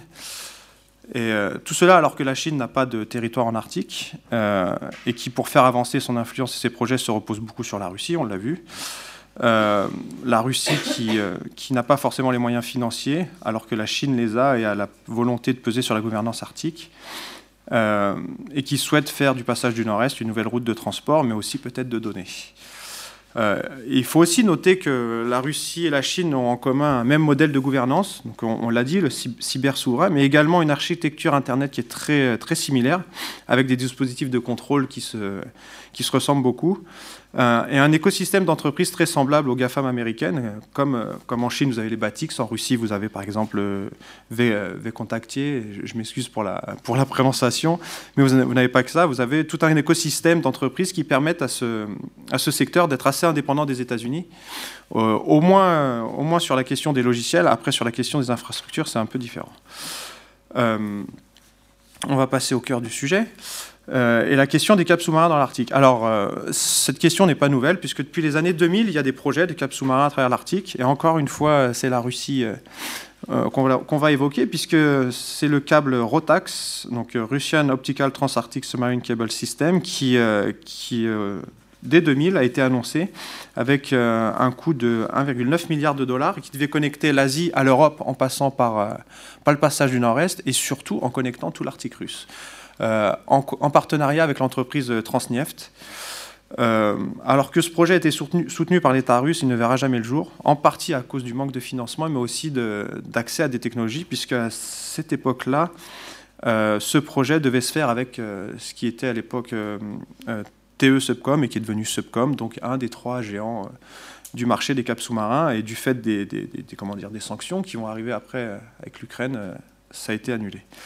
Vous avez également le projet américain Arctic Link. Alors, excusez-moi, le projet russe est en bas, hein, en bas à droite, vous voyez bien. Vous avez le projet américain Arctic Link qui est en haut à droite, qui, qui, comme le projet Arctic Fiber en haut à gauche, qui lui est un projet canadien, pardon, devait relier l'Asie à l'Europe par le passage du Nord-Ouest. Euh, ces deux projets n'ont jamais vu le jour et n'ont pas réussi à obtenir d'argent public malgré leurs demandes. Et, euh, encore une fois, euh, par manque, par manque de financement. Donc on, peut se poser une question, pourquoi passer absolument par l'Arctique? Alors c'est assez simple quand on regarde les, cartes des caps sous-marins. qui utilisent pratiquement tous les mêmes routes et qui passent par des goulots d'étranglement qui sont parfois dans des situations, dans des, dans des zones avec des zones pardon, politiques instables mais surtout des goulots d'étranglement où les activités maritimes sont très nombreuses, parce que la première, euh, le premier risque pour les caps, c'est pas forcément euh, les guerres ou, les vols, c'est plus les, les, pêches, les activités de pêche, puisque les navires de pêche avec leurs ancres ou leurs, euh, ou comment dire, les, les chaluts peuvent couper les câbles très très très très souvent. Ça arrive très souvent. 80% des coupures de câbles sont dues aux activités de la pêche. Donc là, vous avez le détroit de Malacca, euh, vous avez le canal de Suez, vous avez la Méditerranée, qui a énormément d'activités, et vous avez le détroit de Gibraltar. Donc vous voyez que la majorité des câbles qui partent euh, de l'Europe pour aller en Asie passent par cette route. Il n'y a, pas tellement d'autres moyens. C'est le moyen le plus simple, on va dire.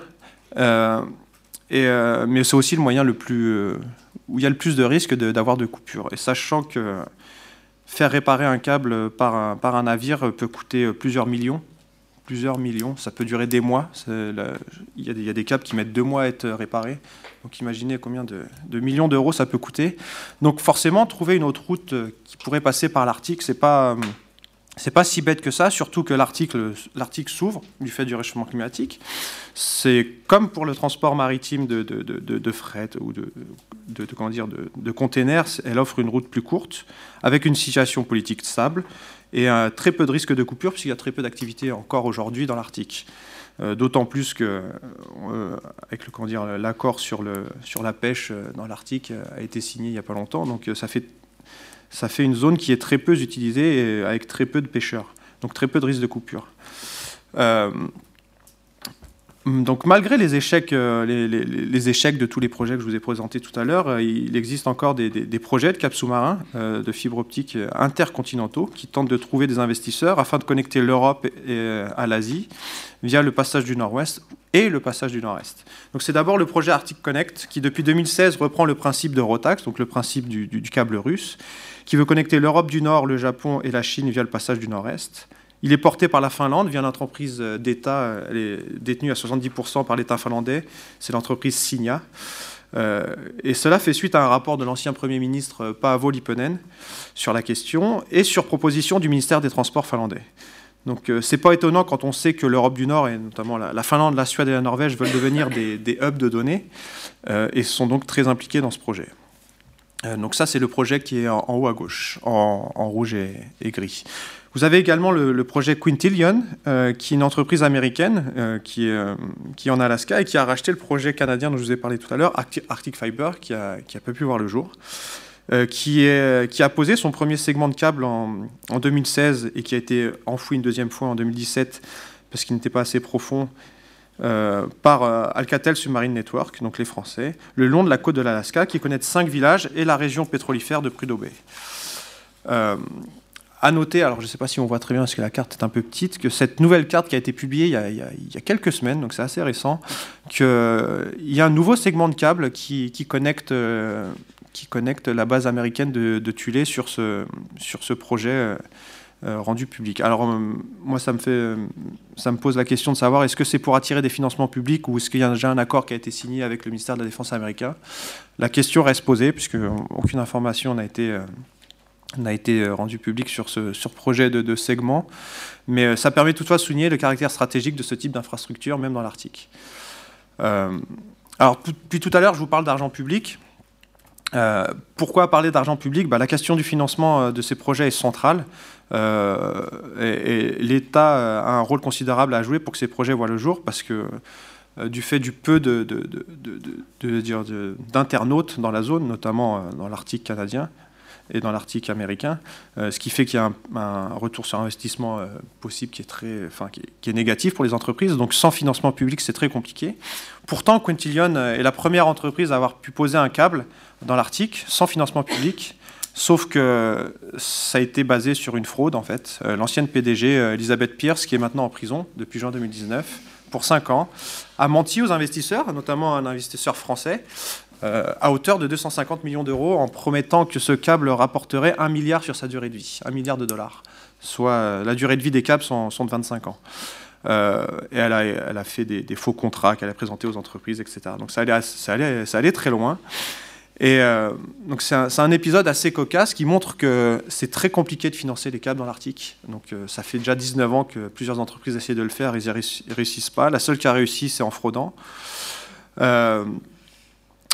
Euh, pourtant, ces câbles, en tout cas de mon point de vue, semblent très importants puisqu'ils permettent d'accélérer la connectivité, d'améliorer la connectivité du réseau mondial et pourraient intéresser les marchés européens et asiatiques mais euh, pourtant qui ne sont pas très chauds à financer ce genre d'infrastructures. Euh, c'est pour ça que sans aide publique, euh, permettant en plus de garder dans, les mains d'entreprises nationales ces infrastructures, ces projets ne verront pas le jour ou seront financés par d'autres tels que la Chine. Et donc on vient au cœur de notre sujet, la Chine. Euh, qui, euh, qui, a mené des discussions au niveau ministériel avec la Finlande sur ce sujet euh, à propos du câble Arctic Connect, donc qui doit passer par le passage du Nord-Est, donc par, le passage russe. Les officiels chinois qui ont participé à ces, ces, discussions ont été décrits comme extrêmement intéressés par ce projet, tout comme certaines entreprises chinoises qui se sont dit très ouvertes à une coopération de type win-win, encore une fois, Win-win pour qui euh, La question reste posée. Euh, c'est notamment l'entreprise China Telecom et euh, potentiellement Hengtong qui vient de reprendre du coup la, joint venture de Huawei Marine. Et certains experts ont déclaré que Signa et China Telecom étaient les deux principales entreprises derrière le projet Arctic Connect. Malheureusement, il n'y a rien qui nous permette aujourd'hui de, vérifier cela. Mais, mais l'intérêt chinois pour, pour ce câble, ça par contre, on, le voit, jusqu'au niveau ministériel. Euh, de plus, euh, la Chine souhaite euh, a annoncé vouloir être un partenaire majeur de ce projet, notamment sur les plans politiques, techniques et financiers. C'est d'ailleurs un des conseillers de l'entreprise Signa qui a annoncé que le financement par, par les banques des routes de la soie est une possibilité. mais on le sait très bien, les prêts chinois, au-delà des taux d'intérêt, ne sont pas gratuits, puisqu'on en a parlé tout à l'heure. La majorité des projets financés par les banques d'investissement des routes de la soie chinoises sont attribués à des entreprises chinoises. Euh, donc il se pourrait que Hengtong et China Telecom héritent de la construction de ce projet, euh, tout en sachant que Signa, donc l'entreprise finlandaise, et Huawei ont déjà travaillé ensemble euh, sur le projet, sur le projet Sea Lion. Donc c'est un câble qui, qui va de la Finlande à l'Allemagne et qui a, été, qui a été posé en 2016 et pour lequel Huawei avait fourni des équipements. Donc, euh, en plus de ça, euh, Miguel en a parlé, les, liens bilatéraux entre la Finlande et, la Chine se sont renforcés ces dernières années, notamment avec la visite en avril 2007 de Xi Jinping, une première depuis 1995, ou encore l'ouverture d'une ligne de transport ferroviaire entre Kouvola, et, Xi'an et Zhengzhou, l'augmentation des investissements chinois dans le pays, et euh, Miguel en a parlé, le, design et la construction en partenariat entre deux entreprises chinoises et finlandaises du, deuxième brise-glace chinois. Tout cela montre l'importance des liens entre les deux pays et euh, la possibilité d'une implication très forte de la Chine dans ce projet. Euh, pour conclure, il semble donc que la Chine se positionne fortement sur le secteur de la connectivité et voit l'Arctique comme une route stratégique aussi bien pour ses poids de conteneurs que pour ses données. Euh, la vision à long terme de la Chine, qui fait défaut euh, très souvent aux autres pays tels que le Canada ou les États-Unis, pourrait leur faire perdre de vue l'importance de participer au financement de ces infrastructures, qui, il faut le, rappeler, durent 25 ans, euh, et ainsi les garder entre les mains d'intérêts nationaux au lieu de les laisser financer et fabriquer par des États étrangers, et notamment chinois, qui avec cela poussent un modèle, de gouvernance d'Internet, des technologies et des standards opposés à ceux des pays occidentaux et en premier lieu ceux des États-Unis. L'Arctique risque, donc d'être une route importante des données dans l'avenir, alors que de plus en plus de data centers cherchent à s'installer dans l'Arctique pour profiter d'un air froid, euh, des énergies vertes, euh, et surtout d'un air froid qui permet de refroidir à bas coût des installations très énergivores. Voilà, merci.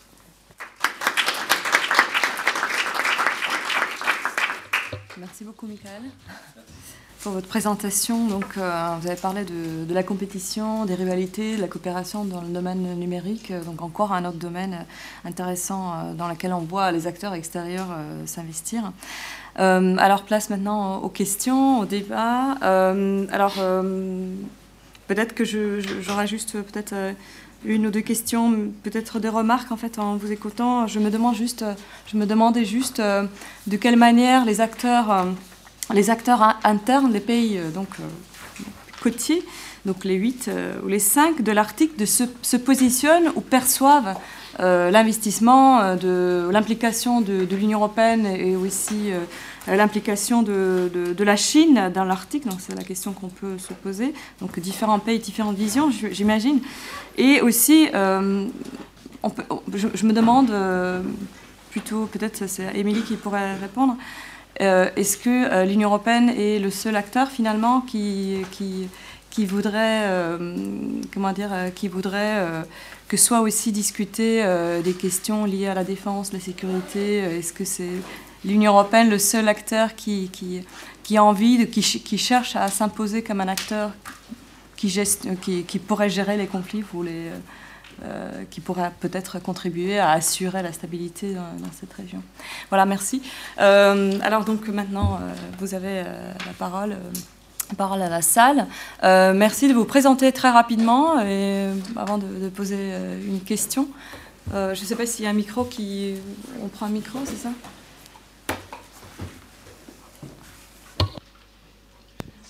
On va prendre quoi? Deux questions, peut-être? On va prendre deux questions et puis on va, on va laisser. Euh, bah, du coup, j'aurais deux questions, justement.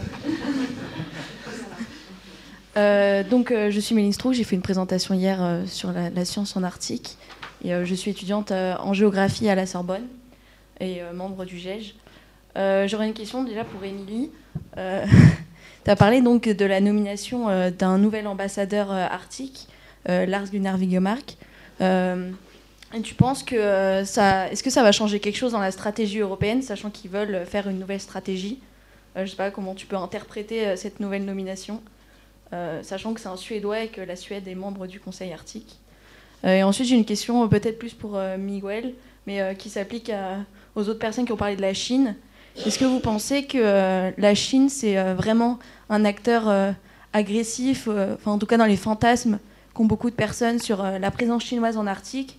Ou est-ce qu'on peut euh, remettre en cause un peu euh, ce prisme très important ces dernières années sur euh, la présence chinoise en Arctique? Voilà. Merci beaucoup. Je vous laisse répondre. donc du coup, je vais répondre aussi à vos questions, peut-être. donc sur la perception de l'implication des acteurs extérieurs, mais en tout cas pour l'Union européenne, elle change et ça dépend aussi des acteurs. Et, en effet, au début, comme je l'ai expliqué, euh, elle a été mal perçue de par ses propres euh, maladresses, mais pour autant, euh, elle, a quelques, elle a des alliés dans, la zone. La, Norvège soutient sa, candidature comme observateur au Conseil de, l'Arctique. et les pays européens de, de la zone arctique aussi.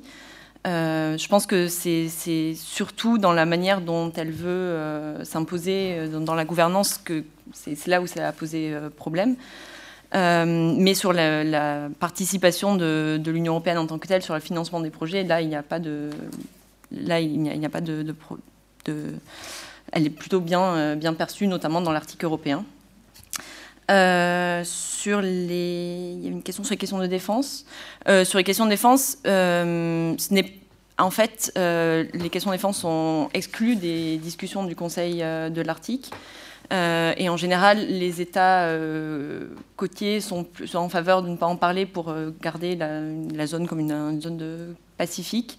L'Union européenne, son discours vient de changer et jusqu'à présent aussi voulait plutôt garder la zone comme. je pense juste que je ne sais pas si c'est la seule à vouloir discuter de ces, de ces, de ces questions. Je ne pense pas. Tous voient la nécessité d'en discuter. C'est juste qu'il n'y a pas de, de forum euh, pour en discuter jusqu'à présent. Euh, et sur la nouvelle nomination de l'ambassadeur, est-ce que ça va changer quelque chose? Euh, Je sais pas, je ne sais pas encore. C'est sûr que c'est un Suédois, donc ça montre peut-être qu'il y a une volonté plus forte de, des. en général, quand la Suède et la Finlande, comme là on l'a vu avec la, avec la présidence tournante de l'Union du Conseil, que c'est la, Finlande, ça donne toujours une une impulsion à la politique euh, européenne. Euh, Madame Coninx était belge. Je ne euh, sais pas si ça va vraiment changer, mais en tout cas, il y a une réflexion en cours sur une nouvelle stratégie. Je ne pense pas que ça soit juste du fait. je pense que c'est juste une, aussi une, question d'une coïncidence, vu que Madame Coninx est partie à la retraite, tout simplement. Donc, ils ont nommé un nouvel ambassadeur. Il se trouve que c'était au moment où ils ont annoncé aussi une nouvelle stratégie. mais je ne sais pas ce que ça va donner.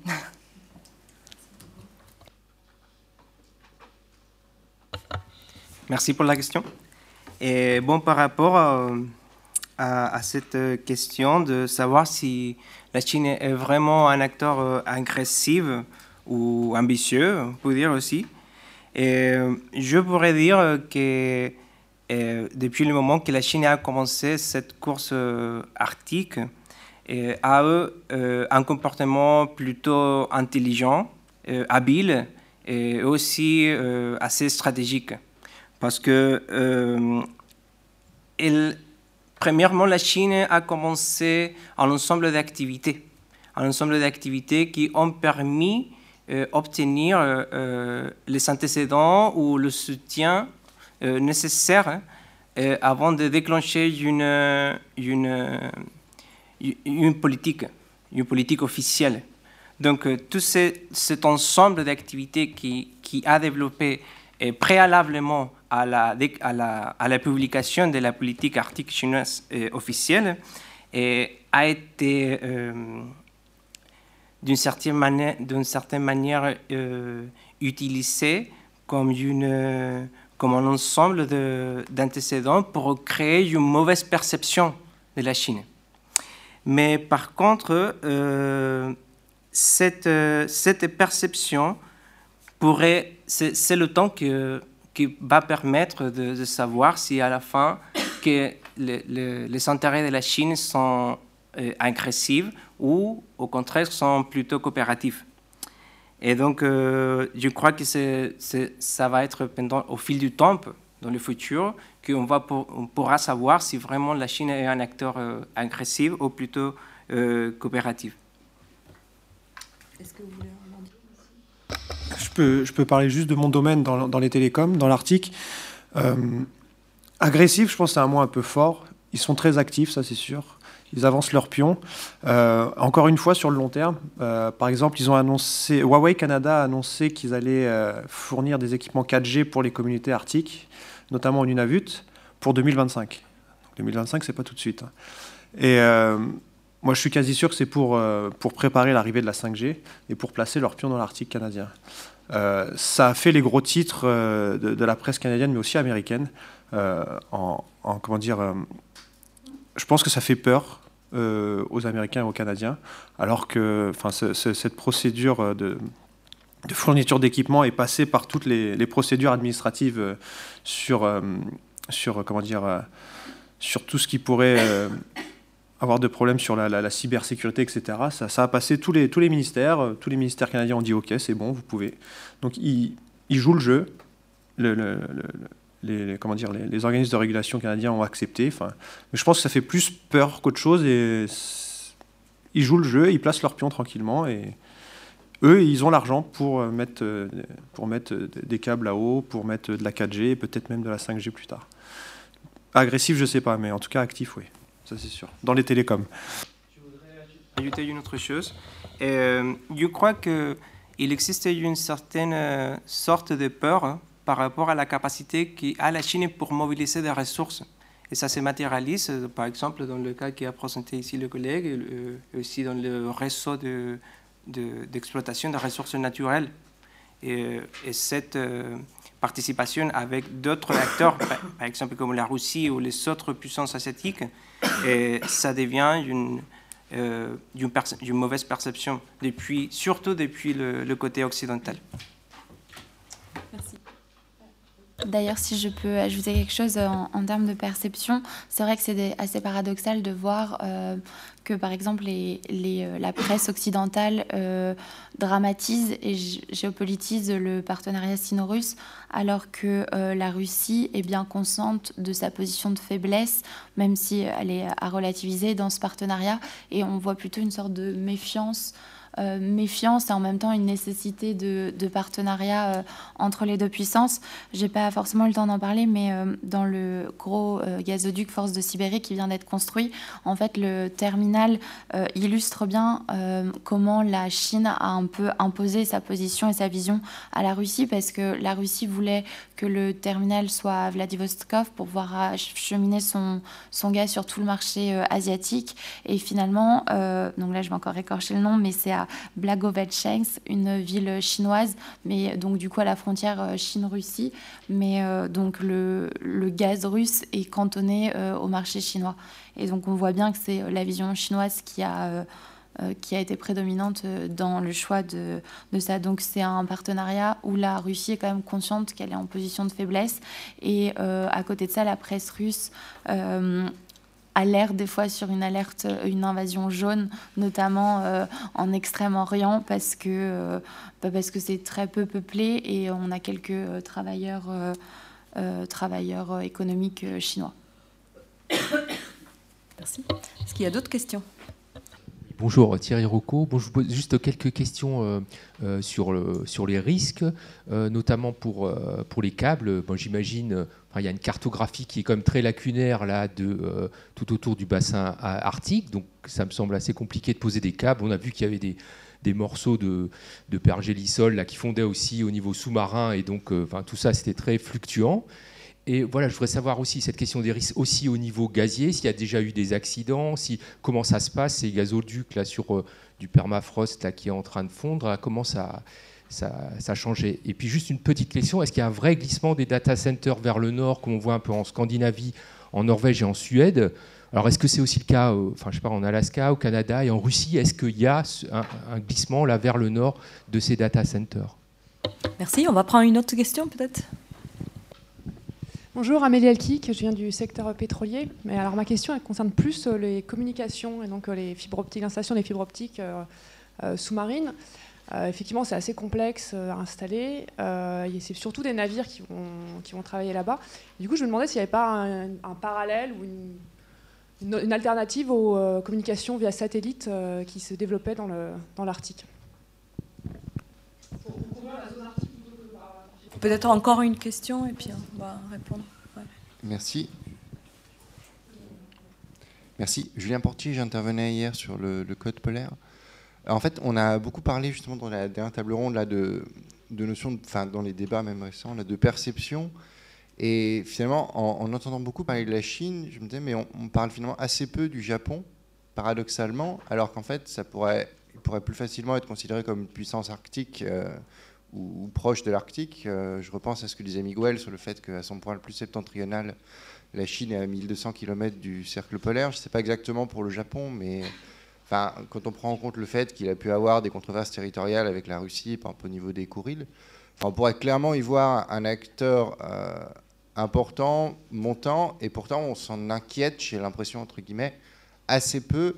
Et est-ce que finalement, ce n'est pas un autre avatar de cette, euh, de cette tension qu'on met sur la Chine, qui est peut-être parfois un peu exagérée par rapport à son, son importance euh, au regard d'autres acteurs asiatiques alors, on vous laisse répondre, peut-être, euh, je sais pas, Michael ou, Camille, vous voulez commencer? Pardon. Merci pour, pour ces questions. Euh, vous avez raison, la cartographie des, comment dire, des, sous-marines dans l'Arctique est très, très lacunaire, mais par exemple le projet russe Rotax dont je vous ai parlé, qui, qui date des années 2000, je crois qu'en 2004, ils avaient déjà fait ce qu'on appelle l'étude de faisabilité euh, donc c'est une étude euh, des, fonds sous-marins pour savoir si on peut poser le câble et comment le poser. Donc c'est ce qui est fait avant chaque projet de câble. Euh, et les Russes l'ont fait dès 2004. Donc ils avaient déjà leur étude de faisabilité, ils savaient où poser le câble. ça a été fait aussi dans l'Arctique canadien pour le projet Arctic Fiber. donc on sait où poser le câble. par exemple en Alaska, pour le, projet Quintillion, les Français qui ont posé le câble euh, avec qui j'ai parlé m'ont dit que il n'y avait pas de problème euh, de poser le câble au large des côtes. C'était le problème est plus au niveau des, côtes, euh, là où la, profondeur est, moins importante. Et c'est là qu'ils ont dû ce qu'on appelle ensouiller, c'est-à-dire enfouir le câble avec avec une je ne me rappelle plus du mot, avec, avec un dispositif pour pouvoir protéger le câble des, des, icebergs. Donc le problème, c'est plus du côté des côtes, qu'on connaît en général un peu mieux que, la haute mer, euh, que, euh, que, la, que, la haute mer en fait. Mais euh, ils ont les bateaux pour ça, ça coûte cher, mais ils savent le faire. Et donc il n'y a pas tellement de problèmes de cartographie sous-marine puisqu'ils ont, les, ont les moyens pour le faire et ils n'ont pas besoin de faire une cartographie sur, sur, sur 200 km de large. Ils, ont juste besoin de, de, regarder quelques mètres ou maximum centaines de mètres pour pouvoir poser le câble.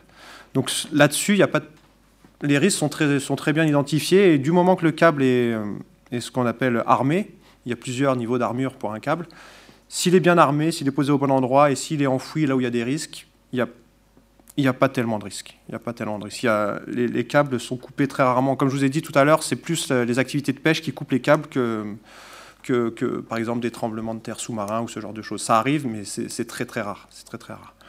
Euh, si, je peux continuer sur la question des, glissements des, data centers vers le nord, euh, c'est pas massif, mais ça existe. Il y a, des data centers en Islande, euh, il y en a en Suède, en Finlande, notamment Facebook, Microsoft, Amazon, enfin tous les GAFA veulent, aller dans l'Arctique. Mais vous avez aussi la question des, crypto-monnaies et le Bitcoin qui est, qui est extrêmement énergivore et de plus en plus. Et vous avez beaucoup d'entreprises qui, migrent vers le nord, donc notamment en Islande, mais aussi beaucoup en Sibérie. Et vous avez beaucoup de crypto-miners en Sibérie qui vont même jusqu'à chauffer leur logement avec leurs serveurs, tellement il y a de serveurs. Donc c'est assez intéressant. Et vous avez aussi le Québec. Et pourquoi le Québec? Euh, Donc c'est pas pas l'Arctique, mais c'est pas très loin, parce qu'il y fait très froid et qu'ils ont beaucoup d'énergie verte, surtout surtout les barrages hydrauliques. Donc euh, de l'énergie pas chère, verte, et de l'air frais. Donc euh, le Québec est en ce moment en train de, connaître un, boom énorme des data centers, à tel point que l'entreprise Hydro-Québec doit refuser des, demandes d'installation parce qu'ils n'ont pas l'énergie nécessaire pour pouvoir, euh, pour pouvoir euh, fournir l'électricité. Et euh, pour répondre à, la deuxième question sur la, question des autres moyens alternatifs pour connecter par Internet, euh, notamment le satellite, bah, c'est déjà le cas au Nunavut, sauf que ça coûte extrêmement cher. C'est des satellites géostationnaires qui sont très hauts, donc 36 000 km, avec un délai de réponse euh, dès qu'on envoie une demande qui est très long, qui sont sujets à des coupures, qui sont sujets aux aurores boréales, qui peuvent couper le signal. Même la pluie peut couper le signal. Euh, enfin, même le soleil, enfin, c'est assez hallucinant. Donc, vous pouvez vous retrouver sans, Internet pendant 14 heures, c'est déjà arrivé, sans téléphone, sans rien. Et même là-haut, ils sont dépendants d'Internet pour tout. Même le téléphone passe par Internet. Donc, euh, la question de faire passer des câbles sous-marins n'est pas si bête que ça. Mais vous avez aussi en ce moment une. Euh, vous avez sûrement entendu parler des constellations Léo, low orbit, low l'orbite, euh, comment dire, les, satellites à basse orbite. Par exemple, vous avez euh, Elon Musk qui veut en mettre. Vous avez les Canadiens avec Télésat, donc ils sont beaucoup plus proches de la Terre et qui, sont, euh, qui, sont, qui semblent avoir des performances bien plus intéressantes que les satellites géostationnaires, mais ça coûte beaucoup d'argent. Et c'est pas encore en place et les, promesses, les promesses de, comment dire, de, de, de capacité de, de, connexion sont pas encore prouvées. Donc c'est un des moyens, mais c'est pas forcément le meilleur. Et c'est assez marrant parce que au, moment de, la mise en place du télégraphe, vous aviez là, une certaine guéguerre entre le, les câbles sous-marins de télégraphe et la radio.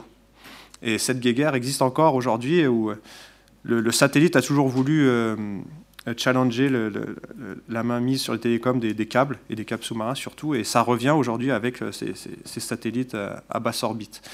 Mais je pense pas, au vu, de l'architecture d'Internet aujourd'hui, que le satellite prendra beaucoup de place sur les câbles sous-marins. Donc c'est pas si bête de mettre des câbles sous-marins, même si ça coûte cher, ça coûte très cher, surtout dans l'Arctique, mais ça dure 25 ans. À satellite, ça dure 10 ans. Voilà.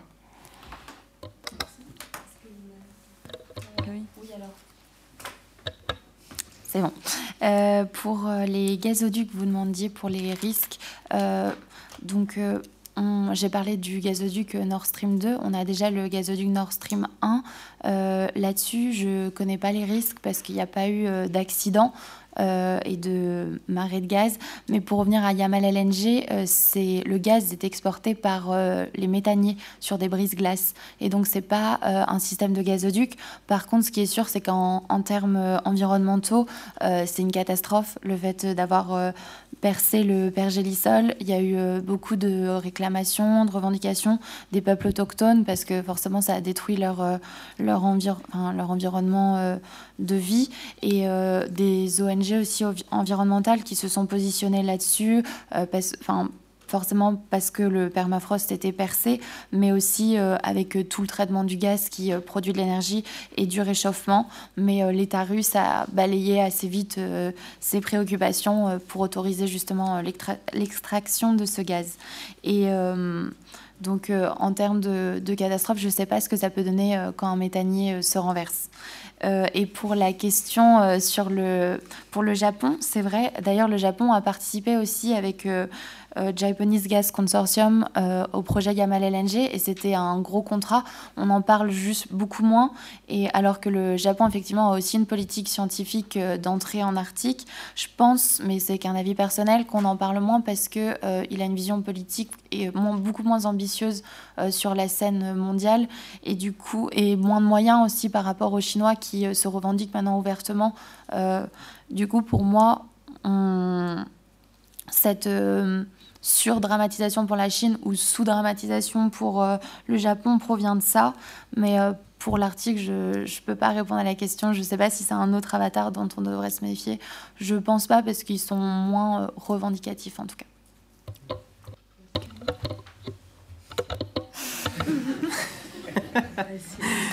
ok. Bon, par rapport à la dernière question, pareillement que Camille, je pense qu'on euh, n'a pas tout à fait une perception bonne ou mauvaise euh, de ce pays. Mais euh, il faut savoir que ce pays est caractérisé et bien connu pour le développement des technologies, des recherches scientifiques. Et aussi, il faut considérer que par rapport à la Chine, il ne faut pas considérer seulement le Japon, sinon qu'il faut considérer aussi tout l'ensemble des pays asiatiques qui font partie maintenant de la gouvernance de l'Arctique plus précisément le Japon, la Corée, l'Inde, le Singapour, mais que par le biais de la Chine, euh, trouve un leadership au, sein de la gouvernance du, système arctique. Et pourtant, la Chine pourrait, au fil du temps, devenir euh, la voix des pays asiatiques, nord-arctiques, au sein de, de ce système. C'est ça que je pense. Ça, c'est mon avis. Merci beaucoup. Est-ce qu'il y a d'autres questions? On peut peut-être prendre euh, deux, trois questions encore. Alice. Bonjour. Euh, merci beaucoup pour votre présentation, c'était très intéressant. Euh, je suis Sarah, je suis étudiante de Sciences Po à PSIA en, énergie internationale. Mais ce qui me concerne, c'est l'environnement. et ma question serait pour Miguel et Émilie, mais qui veut répondre. Euh, je suis d'accord euh, avec euh, l'opinion que, vous avez dit, Miguel, que les objectifs chinois de, protection de l'environnement et d'utilisation des ressources en Arctique sont contradictoires. Et en fait, il me semble que ces objectifs sont contradictoires pour tous les acteurs dans l'Arctique. et ça me concerne parce que comme le disent euh, les scientifiques, ce qui se passe euh, dans l'Arctique ne reste pas en Arctique, euh, parce que ça a des conséquences globales prouvées. Et donc ma question serait, qu'est-ce que l'Union européenne peut faire pour protéger réellement l'environnement en Arctique, vu que vous avez mentionné qu'ils n'ont pas une politique très très claire, qu'ils n'ont pas dans le Conseil arctique et tout ça Ou même, est-ce que vous pensez que c'est possible de protéger réellement l'environnement, vu que, l'intérêt aux activités économiques dans l'Arctique ne cesse pas d'augmenter, euh, comme aussi le nombre d'acteurs? Oui, bonjour Alexandre Tête, FRS. Euh, j'avais une question, d'abord pour Émilie, peut-être sur le forum euh, sur les questions de sécurité proposé par l'Union. Euh, est-ce que ça, marque un changement de stratégie qui était plutôt, voilà, qui serait plus proactif? On voit que l'Union européenne considère quand même, considérant le passé, que symboliquement important, elle devait dépasser son statut d'invité permanent pour, voilà. Pour certains, c'est un combat un petit peu euh, inutile, dans le sens où c'est une sorte de strapontin politique, mais il reste symboliquement ou diplomatiquement important. Euh, et du coup, ça rejoint un peu la question que je posais hier sur les, forums et les institutionnalisations, parce que j'avais en tête hier, en posant la question, le forum sur la sécurité sur l'Asie-Pacifique, le Shangri-La Dialogue, qui est euh, poussé, par le, la ISS, et en fait qui en 20 ans s'est installé comme un forum incontournable dans une zone où les enjeux de sécurité sont extrêmement sensibles. Donc est-ce que c'est une bonne idée? Est-ce que ça va encore reléguer euh, l'Union européenne euh, plus loin dans, dans, les hiérarchies des, des pays arctiques? Et puis sinon... Juste peut-être sur, sur la Chine, vous avez évoqué la question de savoir est-ce qu'il y a une spécificité du développement de la Chine en Arctique ou c'est vraiment une déclinaison régionale d'une ambition globale. Et puis aussi dire, peut-être quand on parle d'agressif ou pas agressif, on est dans une enceinte de recherche sur la liberté de, recherche. Huawei vient de poursuivre des chercheurs français euh, en diffamation, dont une chercheuse de, mon centre. Et on voit bien que ce modèle de développement économique est porteur de, de valeurs globales euh, et qu'à un moment donné, ça coince sur Hong Kong. Et aujourd'hui, les chercheurs français sont invités à annuler toute leur participation par peur d'être manipulés, utilisés, retenus, etc. Donc à terme, il y a, qu'on peut s'offusquer de d'affirmation de souveraineté norvégienne, canadienne, etc. Mais enfin, on est loin quand même de ce qui se passe euh, euh, sur d'autres théâtres. Peut-être encore une toute petite question. Et puis, euh, on va. Euh, bonjour, oui, je, Yvette Vaguier, je suis intervenue hier. Je ne sais pas si c'est des questions ou plus des, des, remarques. On a parlé de confucianisme, mais je suis assez d'accord. Il, y a surtout euh, du matisme chinois, et je suis, tout à fait d'accord avec, avec vous. La Chine se montre particulièrement habile. je voulais faire apporter une, une nuance quand même, parce que j'ai entendu parler de transition énergétique il y a un peu tromperie sur cette expression parce que il n'y a, jamais eu et il y aura jamais de transition énergétique. Dès que l'humanité trouve une autre source énergétique, elle en consomme plus. Elle la consomme immédiatement.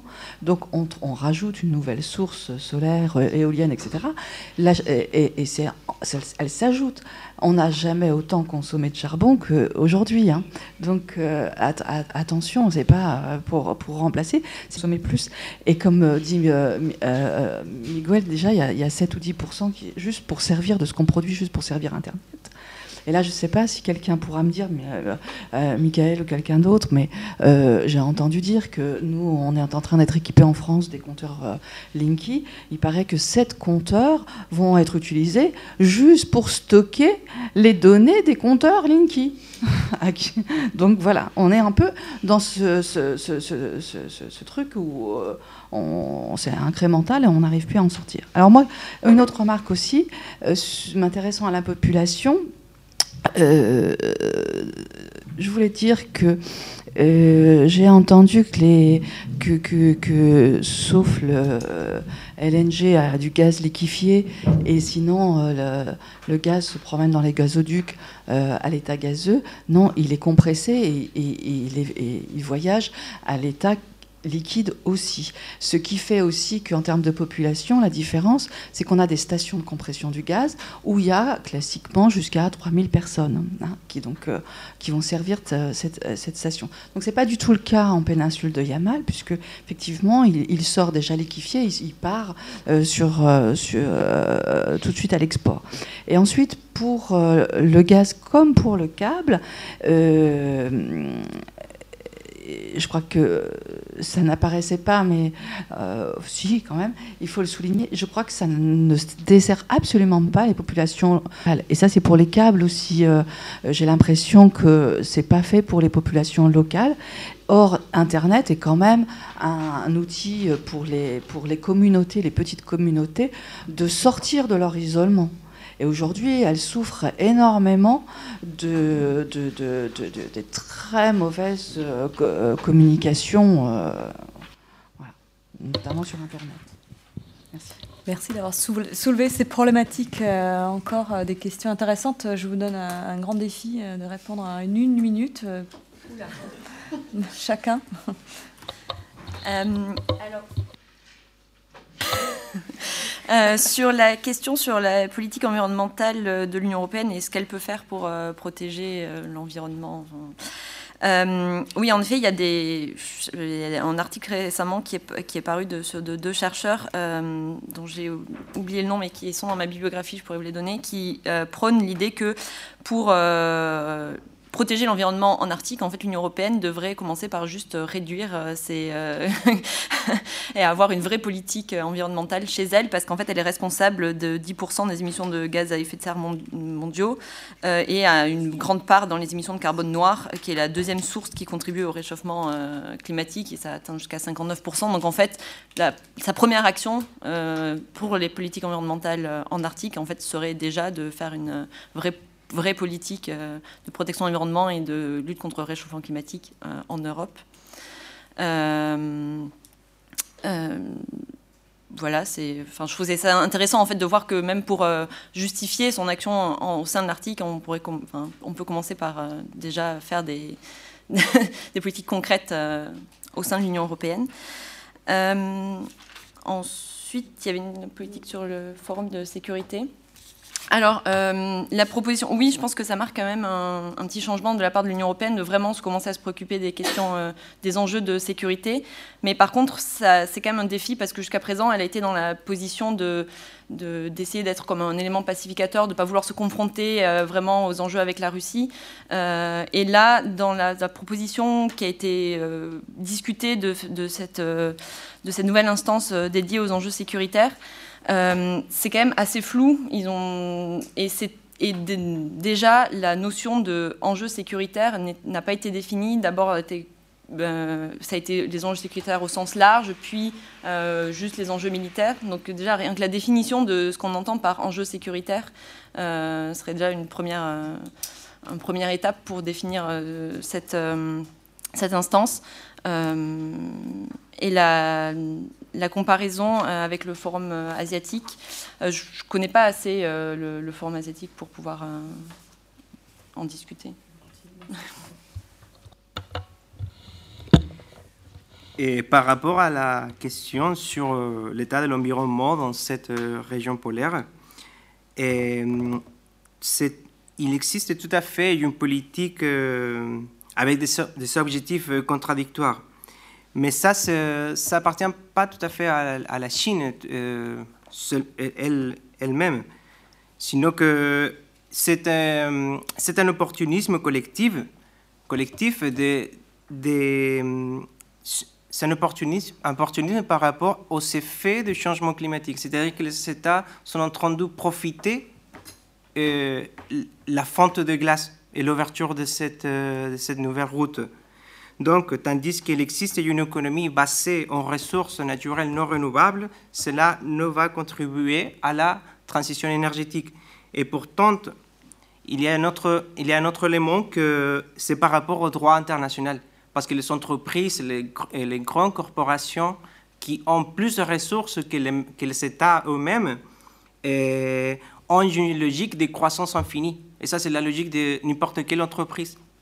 Donc, euh, ça, c'est un point à, considérer aussi. Et pourtant, je crois qu'il est nécessaire, et de, manière urgente, la, nécessité d'un traité. D'un traité avec des règles, avec euh, d'un traité contraignant. Contraignant parce que dans la gouvernance de, l'article, il n'existe pas un, système contraignant. Et ça, c'est la base. Avec des conventions, des protocoles, et je veux considérer euh, euh, l'exemple du, du, système de la traité antarctique où la société civile et les organisations non gouvernementales et gouvernementales ont contribué à empêcher l'exploitation des ressources naturelles à l'Antarctique à la fin des années 80 on peut considérer le, le, le, rôle qu'a eu, par exemple, le et, Arctic Southern Ocean Coalition, et avec le travail du Premier ministre de, l'Australie et la participation aussi, aussi en France de Jacques Cousteau. Donc ça, c'est un exemple à suivre et je crois que c'est la base. Euh, merci déjà pour avoir euh, remis les bons termes. Alors c'est vrai que je, pense que c'était moi qui avais dit transition énergétique. C'est un abus de langage, mais euh, que la Commission utilise également. Et c'est vrai que ce serait plus vrai que ce soit pour le cas chinois ou européen de parler d'énergie bas carbone dans, dans l'objectif d'atteindre une neutralité carbone. Donc merci du coup pour avoir remis les bons termes. Et concernant le le gaz naturel liquéfié, oui, je me suis même peut-être euh, mal exprimé, mais euh, là, ce qui est euh, bon à comprendre, c'est que en termes géopolitiques, il y a une différence entre les gazoducs, dont la, Russie doit payer un droit de passage, notamment pour l'Ukraine, alors que pour le gaz naturel liquéfié, qui peut aussi être mis dans les gazoducs, c'est pas le souci, mais dans le cas de Yamal, tout l'intérêt, c'est qu'il peut enfin qu'il est exporté via des méthaniers et donc peut être apporté par bateau. Détourner toute cette euh, géopolitique euh, des gazoducs. Vous avez quelque chose à ajouter?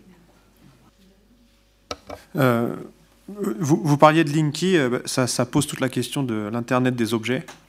donc effectivement, ça se développe à une, une, vitesse hallucinante. Donc forcément, plus il y a d'objets qui consomment, plus on consomme.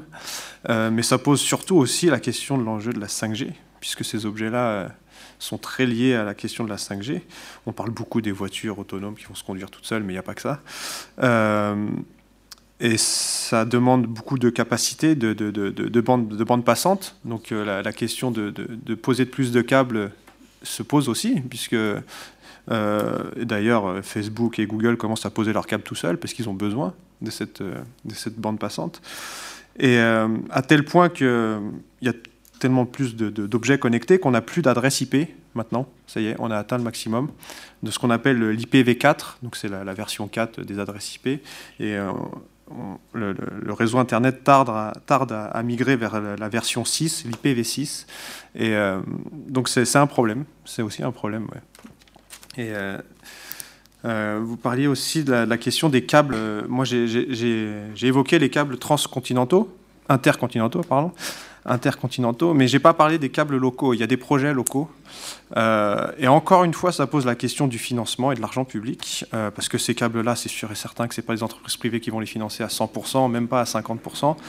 Donc c'est des projets qui sont financés par les États, euh, notamment le câble Greenland Connect, qui a été financé par le Danemark, qui n'a pas été financé par des entreprises, ou euh, les câbles au Nunavut. Il y a plusieurs projets. Il y a un câble qui doit venir de Nuuk, justement, qui se connecte au câble, euh, qui a été posé par Huawei. Euh, et qui doit connecter la capitale du Nunavut, Iqaluit, et deux autres communautés, qui est financé à 100% par de l'argent public, de l'argent fédéral et de l'argent, comment dire, et de l'argent du gouvernement du Nunavut. Et vous avez un autre câble aussi qui est financé en partie par de l'argent fédéral et par le Québec, qui doit connecter le Nunavik, certaines communautés du Nunavik, au Nunavut. Euh, donc euh, c'est une question centrale, la question du financement public. Et euh, vous avez des projets locaux, mais c'est pareil, ça fait des années qu'ils sont en projet. ça prend énormément de temps. Le projet, le, projet de câble qui doit connecter Nuuk et Iqaluit, il était estimé à 150 millions de dollars pour connecter trois communautés. Il vient de prendre 80 millions de plus. Voilà, donc c'est un très gros problème. C'est une des questions que j'essaye de, regarder dans ma thèse, justement. Il y a, plusieurs thèses qui, euh, définissent euh, l'émancipation des, Inuits dans, le domaine digital comme une décolonisation digitale, en fait, comme une réappropriation de, ces outils qui sont utiles, notamment politiquement, pour, faire avancer leur agenda politique. Et, ils appellent ça de la décolonisation digitale d'une technologie qui quand même vient du Sud, mais qui a été largement adoptée par les Inuits et qui savent utiliser à leur avantage. Voilà.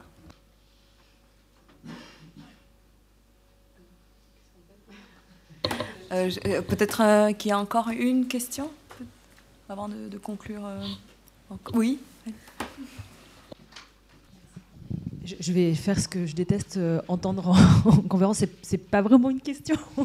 Juste un tout petit complément sur, le, sur les, les, câbles, peut-être. rappeler un des enjeux, mais je pense que vous n'en avez pas parlé, mais qu'il est bien présent un des intérêts des, câbles passant par les passages du nord-est ou du nord-ouest, c'est aussi de réduire la durée de communication euh, entre, les, différentes zones. Il y a la question de la sécurité, mais il y a aussi la question de la rapidité euh, de, communication qui est très importante pour les bitcoins et qui est très importante pour les objets connectés et pour les, télécommunications euh, boursières, notamment pour le trading haute fréquence, ce qui peut être une source de financement pour, pour ces câbles. Par contre, pas trop pour les populations locales, effectivement. voilà, c'était juste, je voulais rappeler ça parce qu'il y, y, y a, des enjeux stratégiques d'éviter les États-Unis, d'éviter la Russie, d'éviter l'Asie centrale. Euh, il y, a, y, a, des enjeux de connexion locale et il y a aussi des enjeux de rapidité qui sont très, très importants. Oui, c'est vrai. Oui, je, je, l'ai dit, mais très rapidement. Ouais. Euh, comme pour le transport euh, de, de, de, fret, ça, ça, ça, réduit par 40% le, le, temps de, trajet des, des, paquets de données. c'est vrai que les, les, marchés financiers sont intéressés, mais bizarrement, ils ne financent pas les câbles pourtant. Euh, il y, a, un, fonds d'investissement qui, euh, avait financé une partie du câble de Quintillion, donc en Alaska.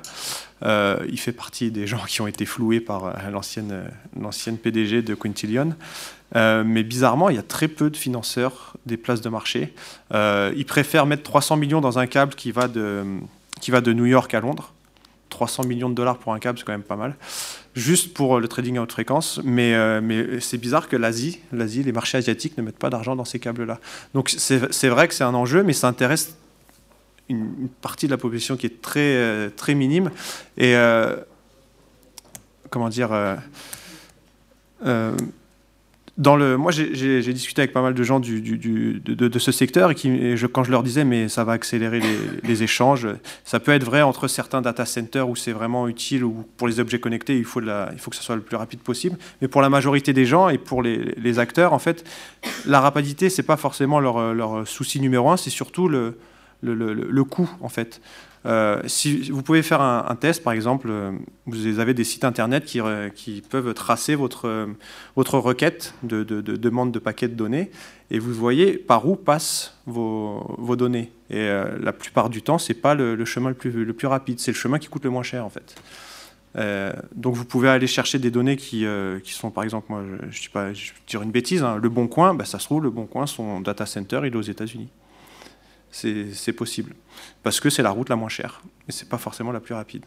Donc pour les gens, pour nous, pour, nous, pour notre usage de tous les jours, ce n'est pas un enjeu, mais pour les marchés financiers, ouais, c'est un enjeu, ça c'est sûr, et pour les objets connectés. Ouais. Il y a encore une question? Euh, Sinon, je... Oui, oui, non? Sinon, je laisse la place aux organisateurs pour euh, conclure euh, ce colloque. Oui, oui, oui bonjour, Rémi Balm, actuellement Marine nationale. Euh, j'ai juste une question pour essayer de conclure. Est-ce qu'il est possible d'avoir une hypothèse de directoire un peu exclusif de l'Arctique où la Chine, du fait de son poids propre, pourrait, par sa masse intrinsèque, être. on a vu un jeu de perception qui était un petit peu ambivalent vis-à-vis -vis de la Chine. Est-ce qu'on peut avoir un resserrement de la, question arctique sur ces questions-là, d'inclusion d'acteurs extérieurs euh, massifs? Merci.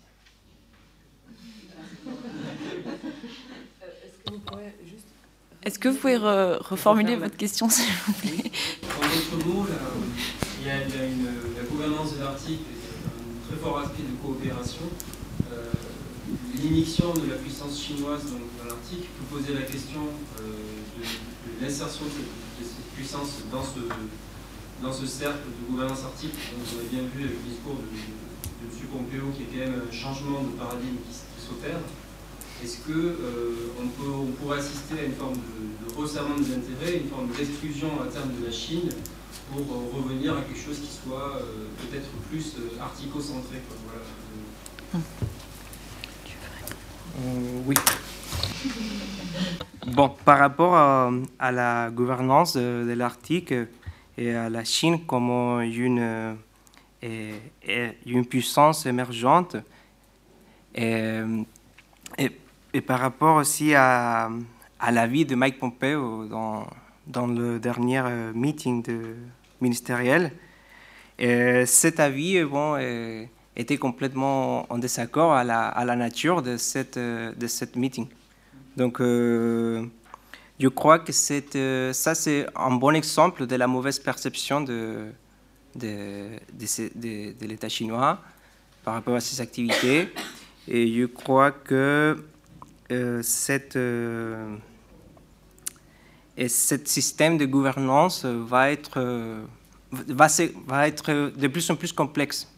Je crois que dans l'avenir, il y aura plus d'acteurs au niveau étatique et surtout des, acteurs non étatiques qui vont vont, complexifier, vont, rendre plus complexe ce système et pourtant la prise de décision va être aussi plus complexe encore. Et, et mais par contre, cette complexité euh, a un côté, un bon, un côté euh, positif, positif parce que ça, permettra de, de mettre sur de mettre, euh, de conformer un système plus démocratique. Et c'est ça, je crois que ça pourra être euh, positif euh, pour ce système de gouvernance. Donc, et ça, c'est ça que c'est ça que je pense. Je ne sais pas si j'ai pu répondre. Voilà, je pense que on peut non, passer à la conclusion. Merci, merci à tout le monde.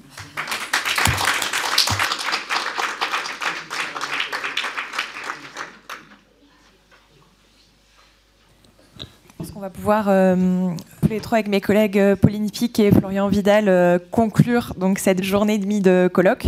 Je vais être très brève pour laisser la parole à mes, à mes collègues. je voulais remercier tout d'abord tous les intervenants qui sont parfois venus de loin, leurs interventions qui ont été qui ont été très diverses. Je pense qu'on a eu le plaisir d'entendre des choses très différentes. Et c'est vrai qu'alors que le, défi peut-être du départ, c'était de euh, définir ce que être des sciences, des politiques de l'Arctique, alors que euh, très souvent... Euh, comment dire, les, chercheurs qui travaillent sur, sur l'Arctique, on a l'impression que ce sont des chercheurs un peu des sciences dures qui sont omniprésentes, mais en France également, évidemment et d'autres sciences, euh, peut-être à très grande échelle que pourrait être l'anthropologie, l'ethnologie. On a l'impression que c'est la plus tradition de scientifique sur l'Arctique. Et euh, je pense qu'on a bien réussi ce premier défi qui était justement d'arriver à lier à la fois, enfin de rassembler différentes sciences humaines et sociales en liant à la fois euh, les populations, parce qu'il a été très souvent question des acteurs à les échelles. On a entendu parler d'entreprises, on a entendu parler de sociétés civiles, de touristes, de populations autochtones, d'organisations internationales, d'organisations régionales, et j'en oublie très certainement, d'États, évidemment, beaucoup d'États. Euh, et ce lien entre ces acteurs-là, la population et l'environnement, euh, en réussissant, je pense, à aller en dehors euh, des sentiers battus et des clichés qui pourraient être que, notamment les populations autochtones, par exemple, de ces investissements, de, de ces nouvelles ressources de l'Arctique. Et il me semble qu'on a réussi à, définir peut-être les choses un peu en moment de ce qu'on peut entendre. À la fois hier, en entendant notamment au panel euh, de juristes qui mettaient euh, plus ou moins en avant le lien euh, en droit de l'environnement et, droit de la et le fait que parfois ces deux droits s'opposaient. Et encore ce matin, on a entendu que, que toutes ces nouvelles exploitation de l'Arctique qui peuvent être bien sûr euh, source légitime d'inquiétude de, éventuelle. Bah, c'est forcément si simple pour les personnes qui, qui habitent aujourd'hui l'Arctique et qui sont des, des populations souvent déjà fragilisées. Il me semble qu'à travers tous ces panels, on a réussi à comprendre ces recompositions politiques à travers ces quatre panels, des rapports de pouvoir, des politiques de l'Arctique. Et euh, je suis très reconnaissante à la fois aux intervenants, euh, mais également euh, un grand merci à, tous les participants d'hier et d'aujourd'hui, toutes les personnes qui ont pu intervenir et enrichir, enrichir les débats de, ces questions. Et voilà. Et nous vous tiendrons informés de la suite de, ce que ça va donner. Donc euh, merci euh, tout d'abord Camille et Pauline pour avoir organisé ce colloque euh, depuis un an. ensuite, merci aux différents intervenants qui ont permis d'enrichir les discussions. Je crois que c'était donc, on a discuté, je pense, le premier colloque de ce type organisé d'autant plus à Sciences Po. Donc c'est assez intéressant de voir aussi que la communauté des chercheurs en SHS sur la, région arctique s'intéresse et qu'on puisse finalement aussi réunir tout ce monde. Donc merci à tous les intervenants et également qui ont posé des questions très intéressantes et qui ont permis de pu enrichir en fait aussi les discussions des différentes interventions. Euh, j'ai quelques observations. Euh, c'était intéressant en fait les différents types de, présentations. Et en fait, il y avait un absent, mais qui revenait en fait, et notamment ce matin euh, dans la dernière table ronde, sont les États-Unis. En fait, il n'y a pas eu de vraie présentation sur, sur les États-Unis, et en fait, en fait, ils sont toujours présents. En fait, on le voit, euh, que ce soit la question de ce qui s'est passé donc, euh, récemment au Conseil de l'Arctique avec euh, le fait que les États-Unis se dissocient de la, la déclaration hein, donc, Rovaniemi sur les questions de, changement climatique, où finalement, le côté, ils ont un instrument qui est pas sous-estimé, mais qui aussi se retrouve sur l'Arctique en fait c'est tout cet instrument financier que représentent les sanctions américaines, qui aujourd'hui en fait sont un instrument diplomatique qui est utilisé, on le, voit, aujourd'hui, euh, récemment, il y a eu donc sanctions sur le Nord Stream 2 qui ont été donc imposées. Donc il y aura des conséquences, euh, notamment pour Gazprom, puisque Gazprom utilise ces gazoducs pour exporter euh, son gaz depuis l'Arctique. Euh, ensuite, la deuxième observation, c'est que les différentes euh, présentations, finalement, la petite musique qui, ressort sur la gouvernance de l'Arctique, en fait, c'est l'État. L'État reste finalement l'acteur essentiel de la gouvernance de, l'Arctique. Euh, ça, ça me paraît quelque chose, un point important qui finalement nous, qui, a été, disons, qui, me semble important à rappeler. Et on le, voit notamment dans tout ce qui est question de droit international. Je veux dire, on a eu hier une table ronde sur ces euh, enjeux-là et on voit que l'État est quand même, euh, disons, un acteur essentiel et, euh, et un régulateur incontournable. et qui me fait dire, ma troisième et dernière observation, en fait, il y a une question, en fait, qui pour moi, qui est quand même fondamentale c'est que, et ça finalement, l'article n'est que le réceptacle, le réceptacle d'une situation globale. Et euh, on peut le voir la semaine dernière avec l'échec de la COP25. En fait, on retrouve ces mêmes problématiques-là sur l'article, c'est que le changement, l'urgence climatique, finalement, euh, et là, on, dans toutes les discussions qu'il y a eu euh, ces, deux, derniers jours, c'est finalement, il n'y a pas eu, il y a, un vrai, c'est une vraie question pour les chercheurs sur cette question-là euh, de l'urgence climatique et sur, dans notre cas, la perspective de l'Arctique c'est qu'en fait, il y a, un problème en fait, de gouvernance. C'est une vraie question aujourd'hui du fait aussi de la, domination de l'État. C'est une question pour les chercheurs aujourd'hui de, de, comment aujourd'hui, face à l'urgence climatique, euh, l'État s'inscrire dans cette, dans cette urgence-là. Et on, le voit dans les différentes présentations qu'il y a des logiques, les logiques étatiques, les logiques nationales, euh, des logiques de puissance, font que ces questions-là, euh, dans un, ce qu'on peut appeler un business as usual, font que ces questions euh, du climat, de l'urgence climatique, sont, j'ai l'impression en tout cas, mis de côté. Alors peut-être c'est le fait qu'aujourd'hui on a la première puissance mondiale que sont les États-Unis avec un président qui euh, a mis cette question, euh, disons, dans un carton. Mais le problème c'est que le climat, lui, n'attend pas. Et, ça, c'est un vrai enjeu. Et pour l'Arctique, comme j'avais dit en introduction, c'est un espace qui, qui est, qui, qui, est en fait démonstratif de ce qu'est en fait la transformation de notre système Terre. Euh, et, ça, c'est une vraie question de sciences sociales et humaines en termes de, comment s'interroger en fait face à ces nouveaux enjeux qui sont quand même euh, inédits pour l'histoire humaine. Donc euh, voilà, je voulais conclure sur ces, sur ces mots. Et Pauline va, je pense, faire un résumé complet du jour. J'ai préparé un petit, un petit résumé de, voilà, ça commence bien. Euh, j'ai préparé un petit résumé, oui, de, des tables rondes et, euh, et, de cette journée et demie de, de discussion et de débat qu'on a pu avoir. Euh, alors, c'est la première fois que je me prête à cet exercice de, de résumé sur le fly, comme disent nos amis québécois. donc, j'espère que vous me pardonnerez d'éventuelles maladresses. mais j'espère que normalement, il n'y en aura pas trop. Et dans le doute, j'ai mis des jolies photos pour détourner votre attention. Donc, euh, on a commencé avec, euh, avec ce nuage de mots qui reprenait en fait euh, tous les, les, grands concepts et les grandes idées qui revenaient dans, dans les propositions qu'on avait, qu'on avait reçues. Et, et c'est pour ça que j'ai voulu le remettre dans ce diaporama de, de, conclusion parce que, parce que ce sont toutes ces, toutes ces notions, toutes ces idées, tous ces concepts dont, dont nous avons discuté pendant, pendant un jour et demi. Et, et, ça a soulevé plusieurs remarques vraiment intéressantes. Alors, on a eu euh, une, première table ronde avec donc une première photo de brise-glace. J'espère que vous partagez ma passion pour, euh, pour les brise-glaces, euh, qui pose la question des défis pour. on a posé la question des défis pour la gouvernance de l'Arctique aujourd'hui. On a vu que l'Arctique était en pleine évolution euh, entre changement climatique et le développement de vrais appétits politiques euh, à toutes les échelles. Et donc, euh, on s'est posé la question de savoir comment gouverner ce changement en fonction ben, des structures existantes, des outils dont on dispose et des nouveaux outils à développer, sachant que les outils dont on dispose, les structures existantes, on a aussi posé la question de savoir s'ils sont adaptés et éventuellement adaptables. on a vu que le Conseil de l'Arctique montrait justement une habile gestion de ces nouveaux défis, qu'il arrivait à s'adapter euh, on a vu aussi qu'il faisait face à, des défis, qu'une brèche a été ouverte. Euh, l'actualité récente montre que peut-être cette brèche va bientôt se refermer. Euh, on peut espérer. On a vu également que les États... J'essaye un truc. Bon, pardon. Euh, excusez-moi.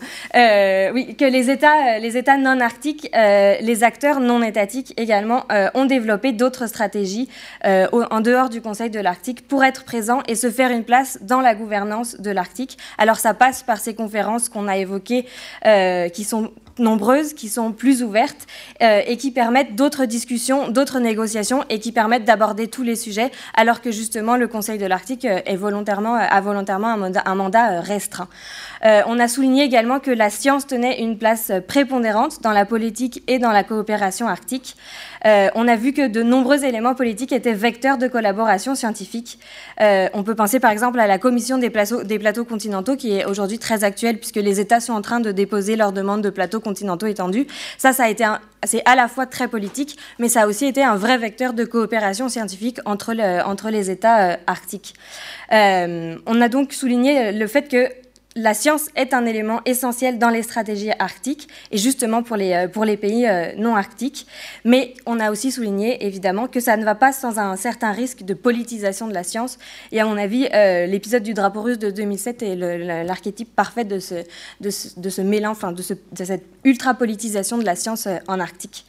on a également souligné, bien sûr, l'existence de nouveaux outils juridiques pour le développement de la région, notamment le code polaire, pour améliorer la sécurité de la navigation dans la région. Ça marche? Non? J'ai sauté une diapo. Ok. Euh, excusez-moi pas très bonne avec le PowerPoint. Euh, ensuite, on a une deuxième table ronde euh, vraiment intéressante sur la question de habiter l'Arctique et notamment habiter le changement également, puisque l'Arctique, on est tous d'accord, subit aujourd'hui des, modifications, des changements majeurs. Et donc, on a eu plusieurs présentations qui étudiaient notamment la première, des dynamiques de peuplement vraiment intéressantes dans le Nord. Et on a posé la question éminemment complexe et actuelle, s'il en est, de la définition de l'Arctique, justement dans ce contexte euh, de changement. Les lignes traditionnelles euh, évoluent. Euh, la question de la nordicité se pose donc sous un, nouveau, sous un nouvel angle. Et donc, comment est-ce qu'on fait pour définir une population arctique? Voilà une question très intéressante qu'on a commencé à aborder. Ce changement de la région ben, pose aussi la question du, tourisme, un tourisme en développement, notamment ben, au Groenland.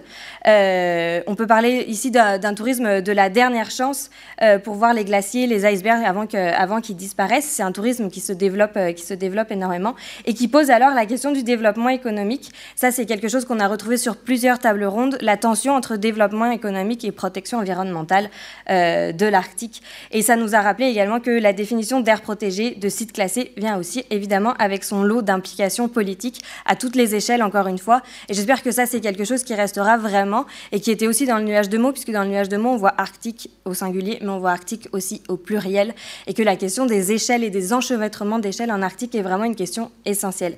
Euh, on a aussi eu une présentation sur un projet passionnant euh, d'études interdisciplinaires euh, sur la sécurité humaine.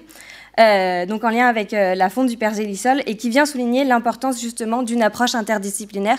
Ça faisait partie des objectifs qu'on avait dans cette journée, de, euh, dans cette journée et demie d'études, d'avoir une, perspective transdisciplinaire pour souligner que les sciences arctiques ont, sont par essence multidisciplinaires et qu'il faut donc combiner les approches pour pouvoir les adresser. Et donc dans cette étude, on a vraiment souligné ce, ce, cette idée, cette idée-là. elle est venue souligner l'ampleur de, des enjeux euh, auxquels euh, la région, euh, la région fait face. Elle a aussi posé la question essentielle des représentations et du fossé qu'il peut y avoir entre des représentations exogènes de gens qui n'habitent pas en Arctique mais qui le, qui le connaissent, qui le pratiquent, et de, de représentations endogènes, donc de, de, de populations de population autochtones. Et ça, c'est aussi un trait très important qu'on a retrouvé dans plusieurs présentations et un peu sur, sur toutes, les tables, toutes les tables rondes. Grosso modo, un même phénomène peut donc avoir des perceptions et des effets à la fois localisés très différent. On a vu enfin que le Nord était euh, le lieu de projets de grande envergure, qu'il faisait face à de multiples défis, là encore en termes de représentation. Et donc la, confrontation des représentations spatiales des peuples autochtones avec celle du développement industriel se pose encore une fois à toutes les échelles. On a eu euh, ensuite une euh, table ronde sur le, droit des, populations autochtones dans cet environnement en mouvement, dans cet environnement changeant. Euh, elles sont les premières concernées par la crise climatique et l'accélération du changement. Elles font face à des déplacements. Euh, et donc, il y a de nombreux, euh, de nombreux défis qui se, qui se posent et qui ont posé des questions très intéressantes, notamment d'un point de vue juridique, que peut-être, ben moi je suis géographe, donc c'est des questions que j'envisage pas forcément, mais que j'envisagerai maintenant. Mais par exemple, la question de la définition d'une population autochtone, comment est-ce que ça se définit? Et une définition juridique bah, vient avec des implications très, très importantes. et donc, c'était c'était vraiment une table ronde euh, une table ronde passionnante. On a là encore beaucoup évoqué la, tension qu'il peut y avoir entre développement, et, euh, développement économique et, euh, nécessité de, protection. Et voir, on a posé aussi la question essentielle de l'instrumentalisation des droits autochtones par les États à différentes échelles. D'après moi, ça a aussi souligné, on a parlé tout à l'heure, ce qui se passe en Arctique ne reste pas en Arctique, mais la réciproque est vraie. Ce qui se passe ailleurs a aussi des, conséquences en Arctique. On enfin, il y a des rivières en Arctique où, jamais aucun humain s'est approché, puis il y a des taux de nanoplastiques qui sont énormes parce que c'est transporté dans l'air, dans les nuages, c'est transporté euh, par, les, par les courants marins, euh, et que oui, il est nécessaire de protéger l'Arctique, mais euh, il y a des populations qui y habitent et on ne peut pas, nous, en décidant de conserver notre mode de vie, décider de mettre sous cloche l'Arctique et donc d'empêcher le développement de, ces régions-là sans faire d'abord des efforts dans notre euh, sous notre paillasson. Je ne sais pas si c'est très protocolaire d'utiliser cette expression, mais voilà. Euh, nous, les Québécois, on n'est plus. Euh, on a ensuite eu une, une, dernière euh, table ronde ce matin sur euh, les défis pour, pour les acteurs externes. Quels défis pour, le, pour, les, pour les acteurs externes dans justement cette question de, la gouvernance arctique, avec une première intervention sur l'Union européenne et l'Arctique, puisque l'Union européenne a fait une entrée assez maladroite sur le champ de, de la gouvernance arctique, qui continue aujourd'hui de lui peser. et il y a, alors qu'il y a des domaines où elle est légitime, et on a eu une conclusion vraiment intéressante, mais là encore, je suis donc je suis un peu partiale, mais euh, qui disait euh, que l'UE euh, peut s'insérer dans le système de gouvernance via une meilleure spatialisation de sa politique. Oui, l'espace, c'est vraiment une dimension centrale. N'oubliez jamais l'espace, n'oubliez jamais le territoire dans vos études sur l'Arctique. Euh, ensuite, on a beaucoup parlé euh, des enjeux de la politique chinoise, euh, loin des discours médiatiques qui souvent dramatisent un peu la, situation. Oui, la Chine met en avant la coopération dans, sa politique arctique. on a bien souligné que si elle n'était pas un État arctique, c'était évidemment un acteur polaire très investi dans la recherche. Et là, bien sûr, il faut faire le pont avec ce qu'on avait déjà dit sur l'importance de la science dans, la, dans, la, dans, les, stratégies, dans les stratégies arctiques. On a souligné aussi les ambiguïtés de la politique chinoise, en parlant notamment du partenariat sino-russe dans le, dans le secteur énergétique, et qui était un exemple de la diplomatie multidimensionnelle qui venait, venait d'être évoquée. Donc il y avait vraiment des liens très intéressants qu'on pouvait faire entre, ces, entre ces différentes présentations. On a enfin euh, évoqué Internet comme, euh, un formidable euh, outil d'influence et de, soft power, ce que la Chine a évidemment très bien compris. Et là encore, on a souligné l'ambiguïté de, son positionnement. Finalement, il semble donc que l'Arctique soit un véritable vecteur de politisation d'enjeux, voire de leur sécurisation. Et la question de la sécurité est en fait arrivée à la fin dans les, débats. Mais la sécurisation et donc l'extrême politisation des, des, enjeux en Arctique est, est un véritable enjeux. Euh, donc on a souligné justement ces, nombreux enjeux et euh, le fait qu'ils confrontent bah, un très grand nombre à la fois d'acteurs et de représentations, euh, ce qui en fait fait que très rapidement tout devient politique, alors que justement la région fait l'objet d'un examen minutieux et constant. Et donc pour conclure, euh, ben, j'aimerais vous remercier euh, pour votre participation, votre présence, euh, vos présentations passionnantes, vos questions toujours intéressantes et, pertinentes. Et j'espère qu'on a pu vous commencer à vous convaincre que la politique arctique est, loin de l'image de la politique de bac à sable que les médias véhiculent parfois.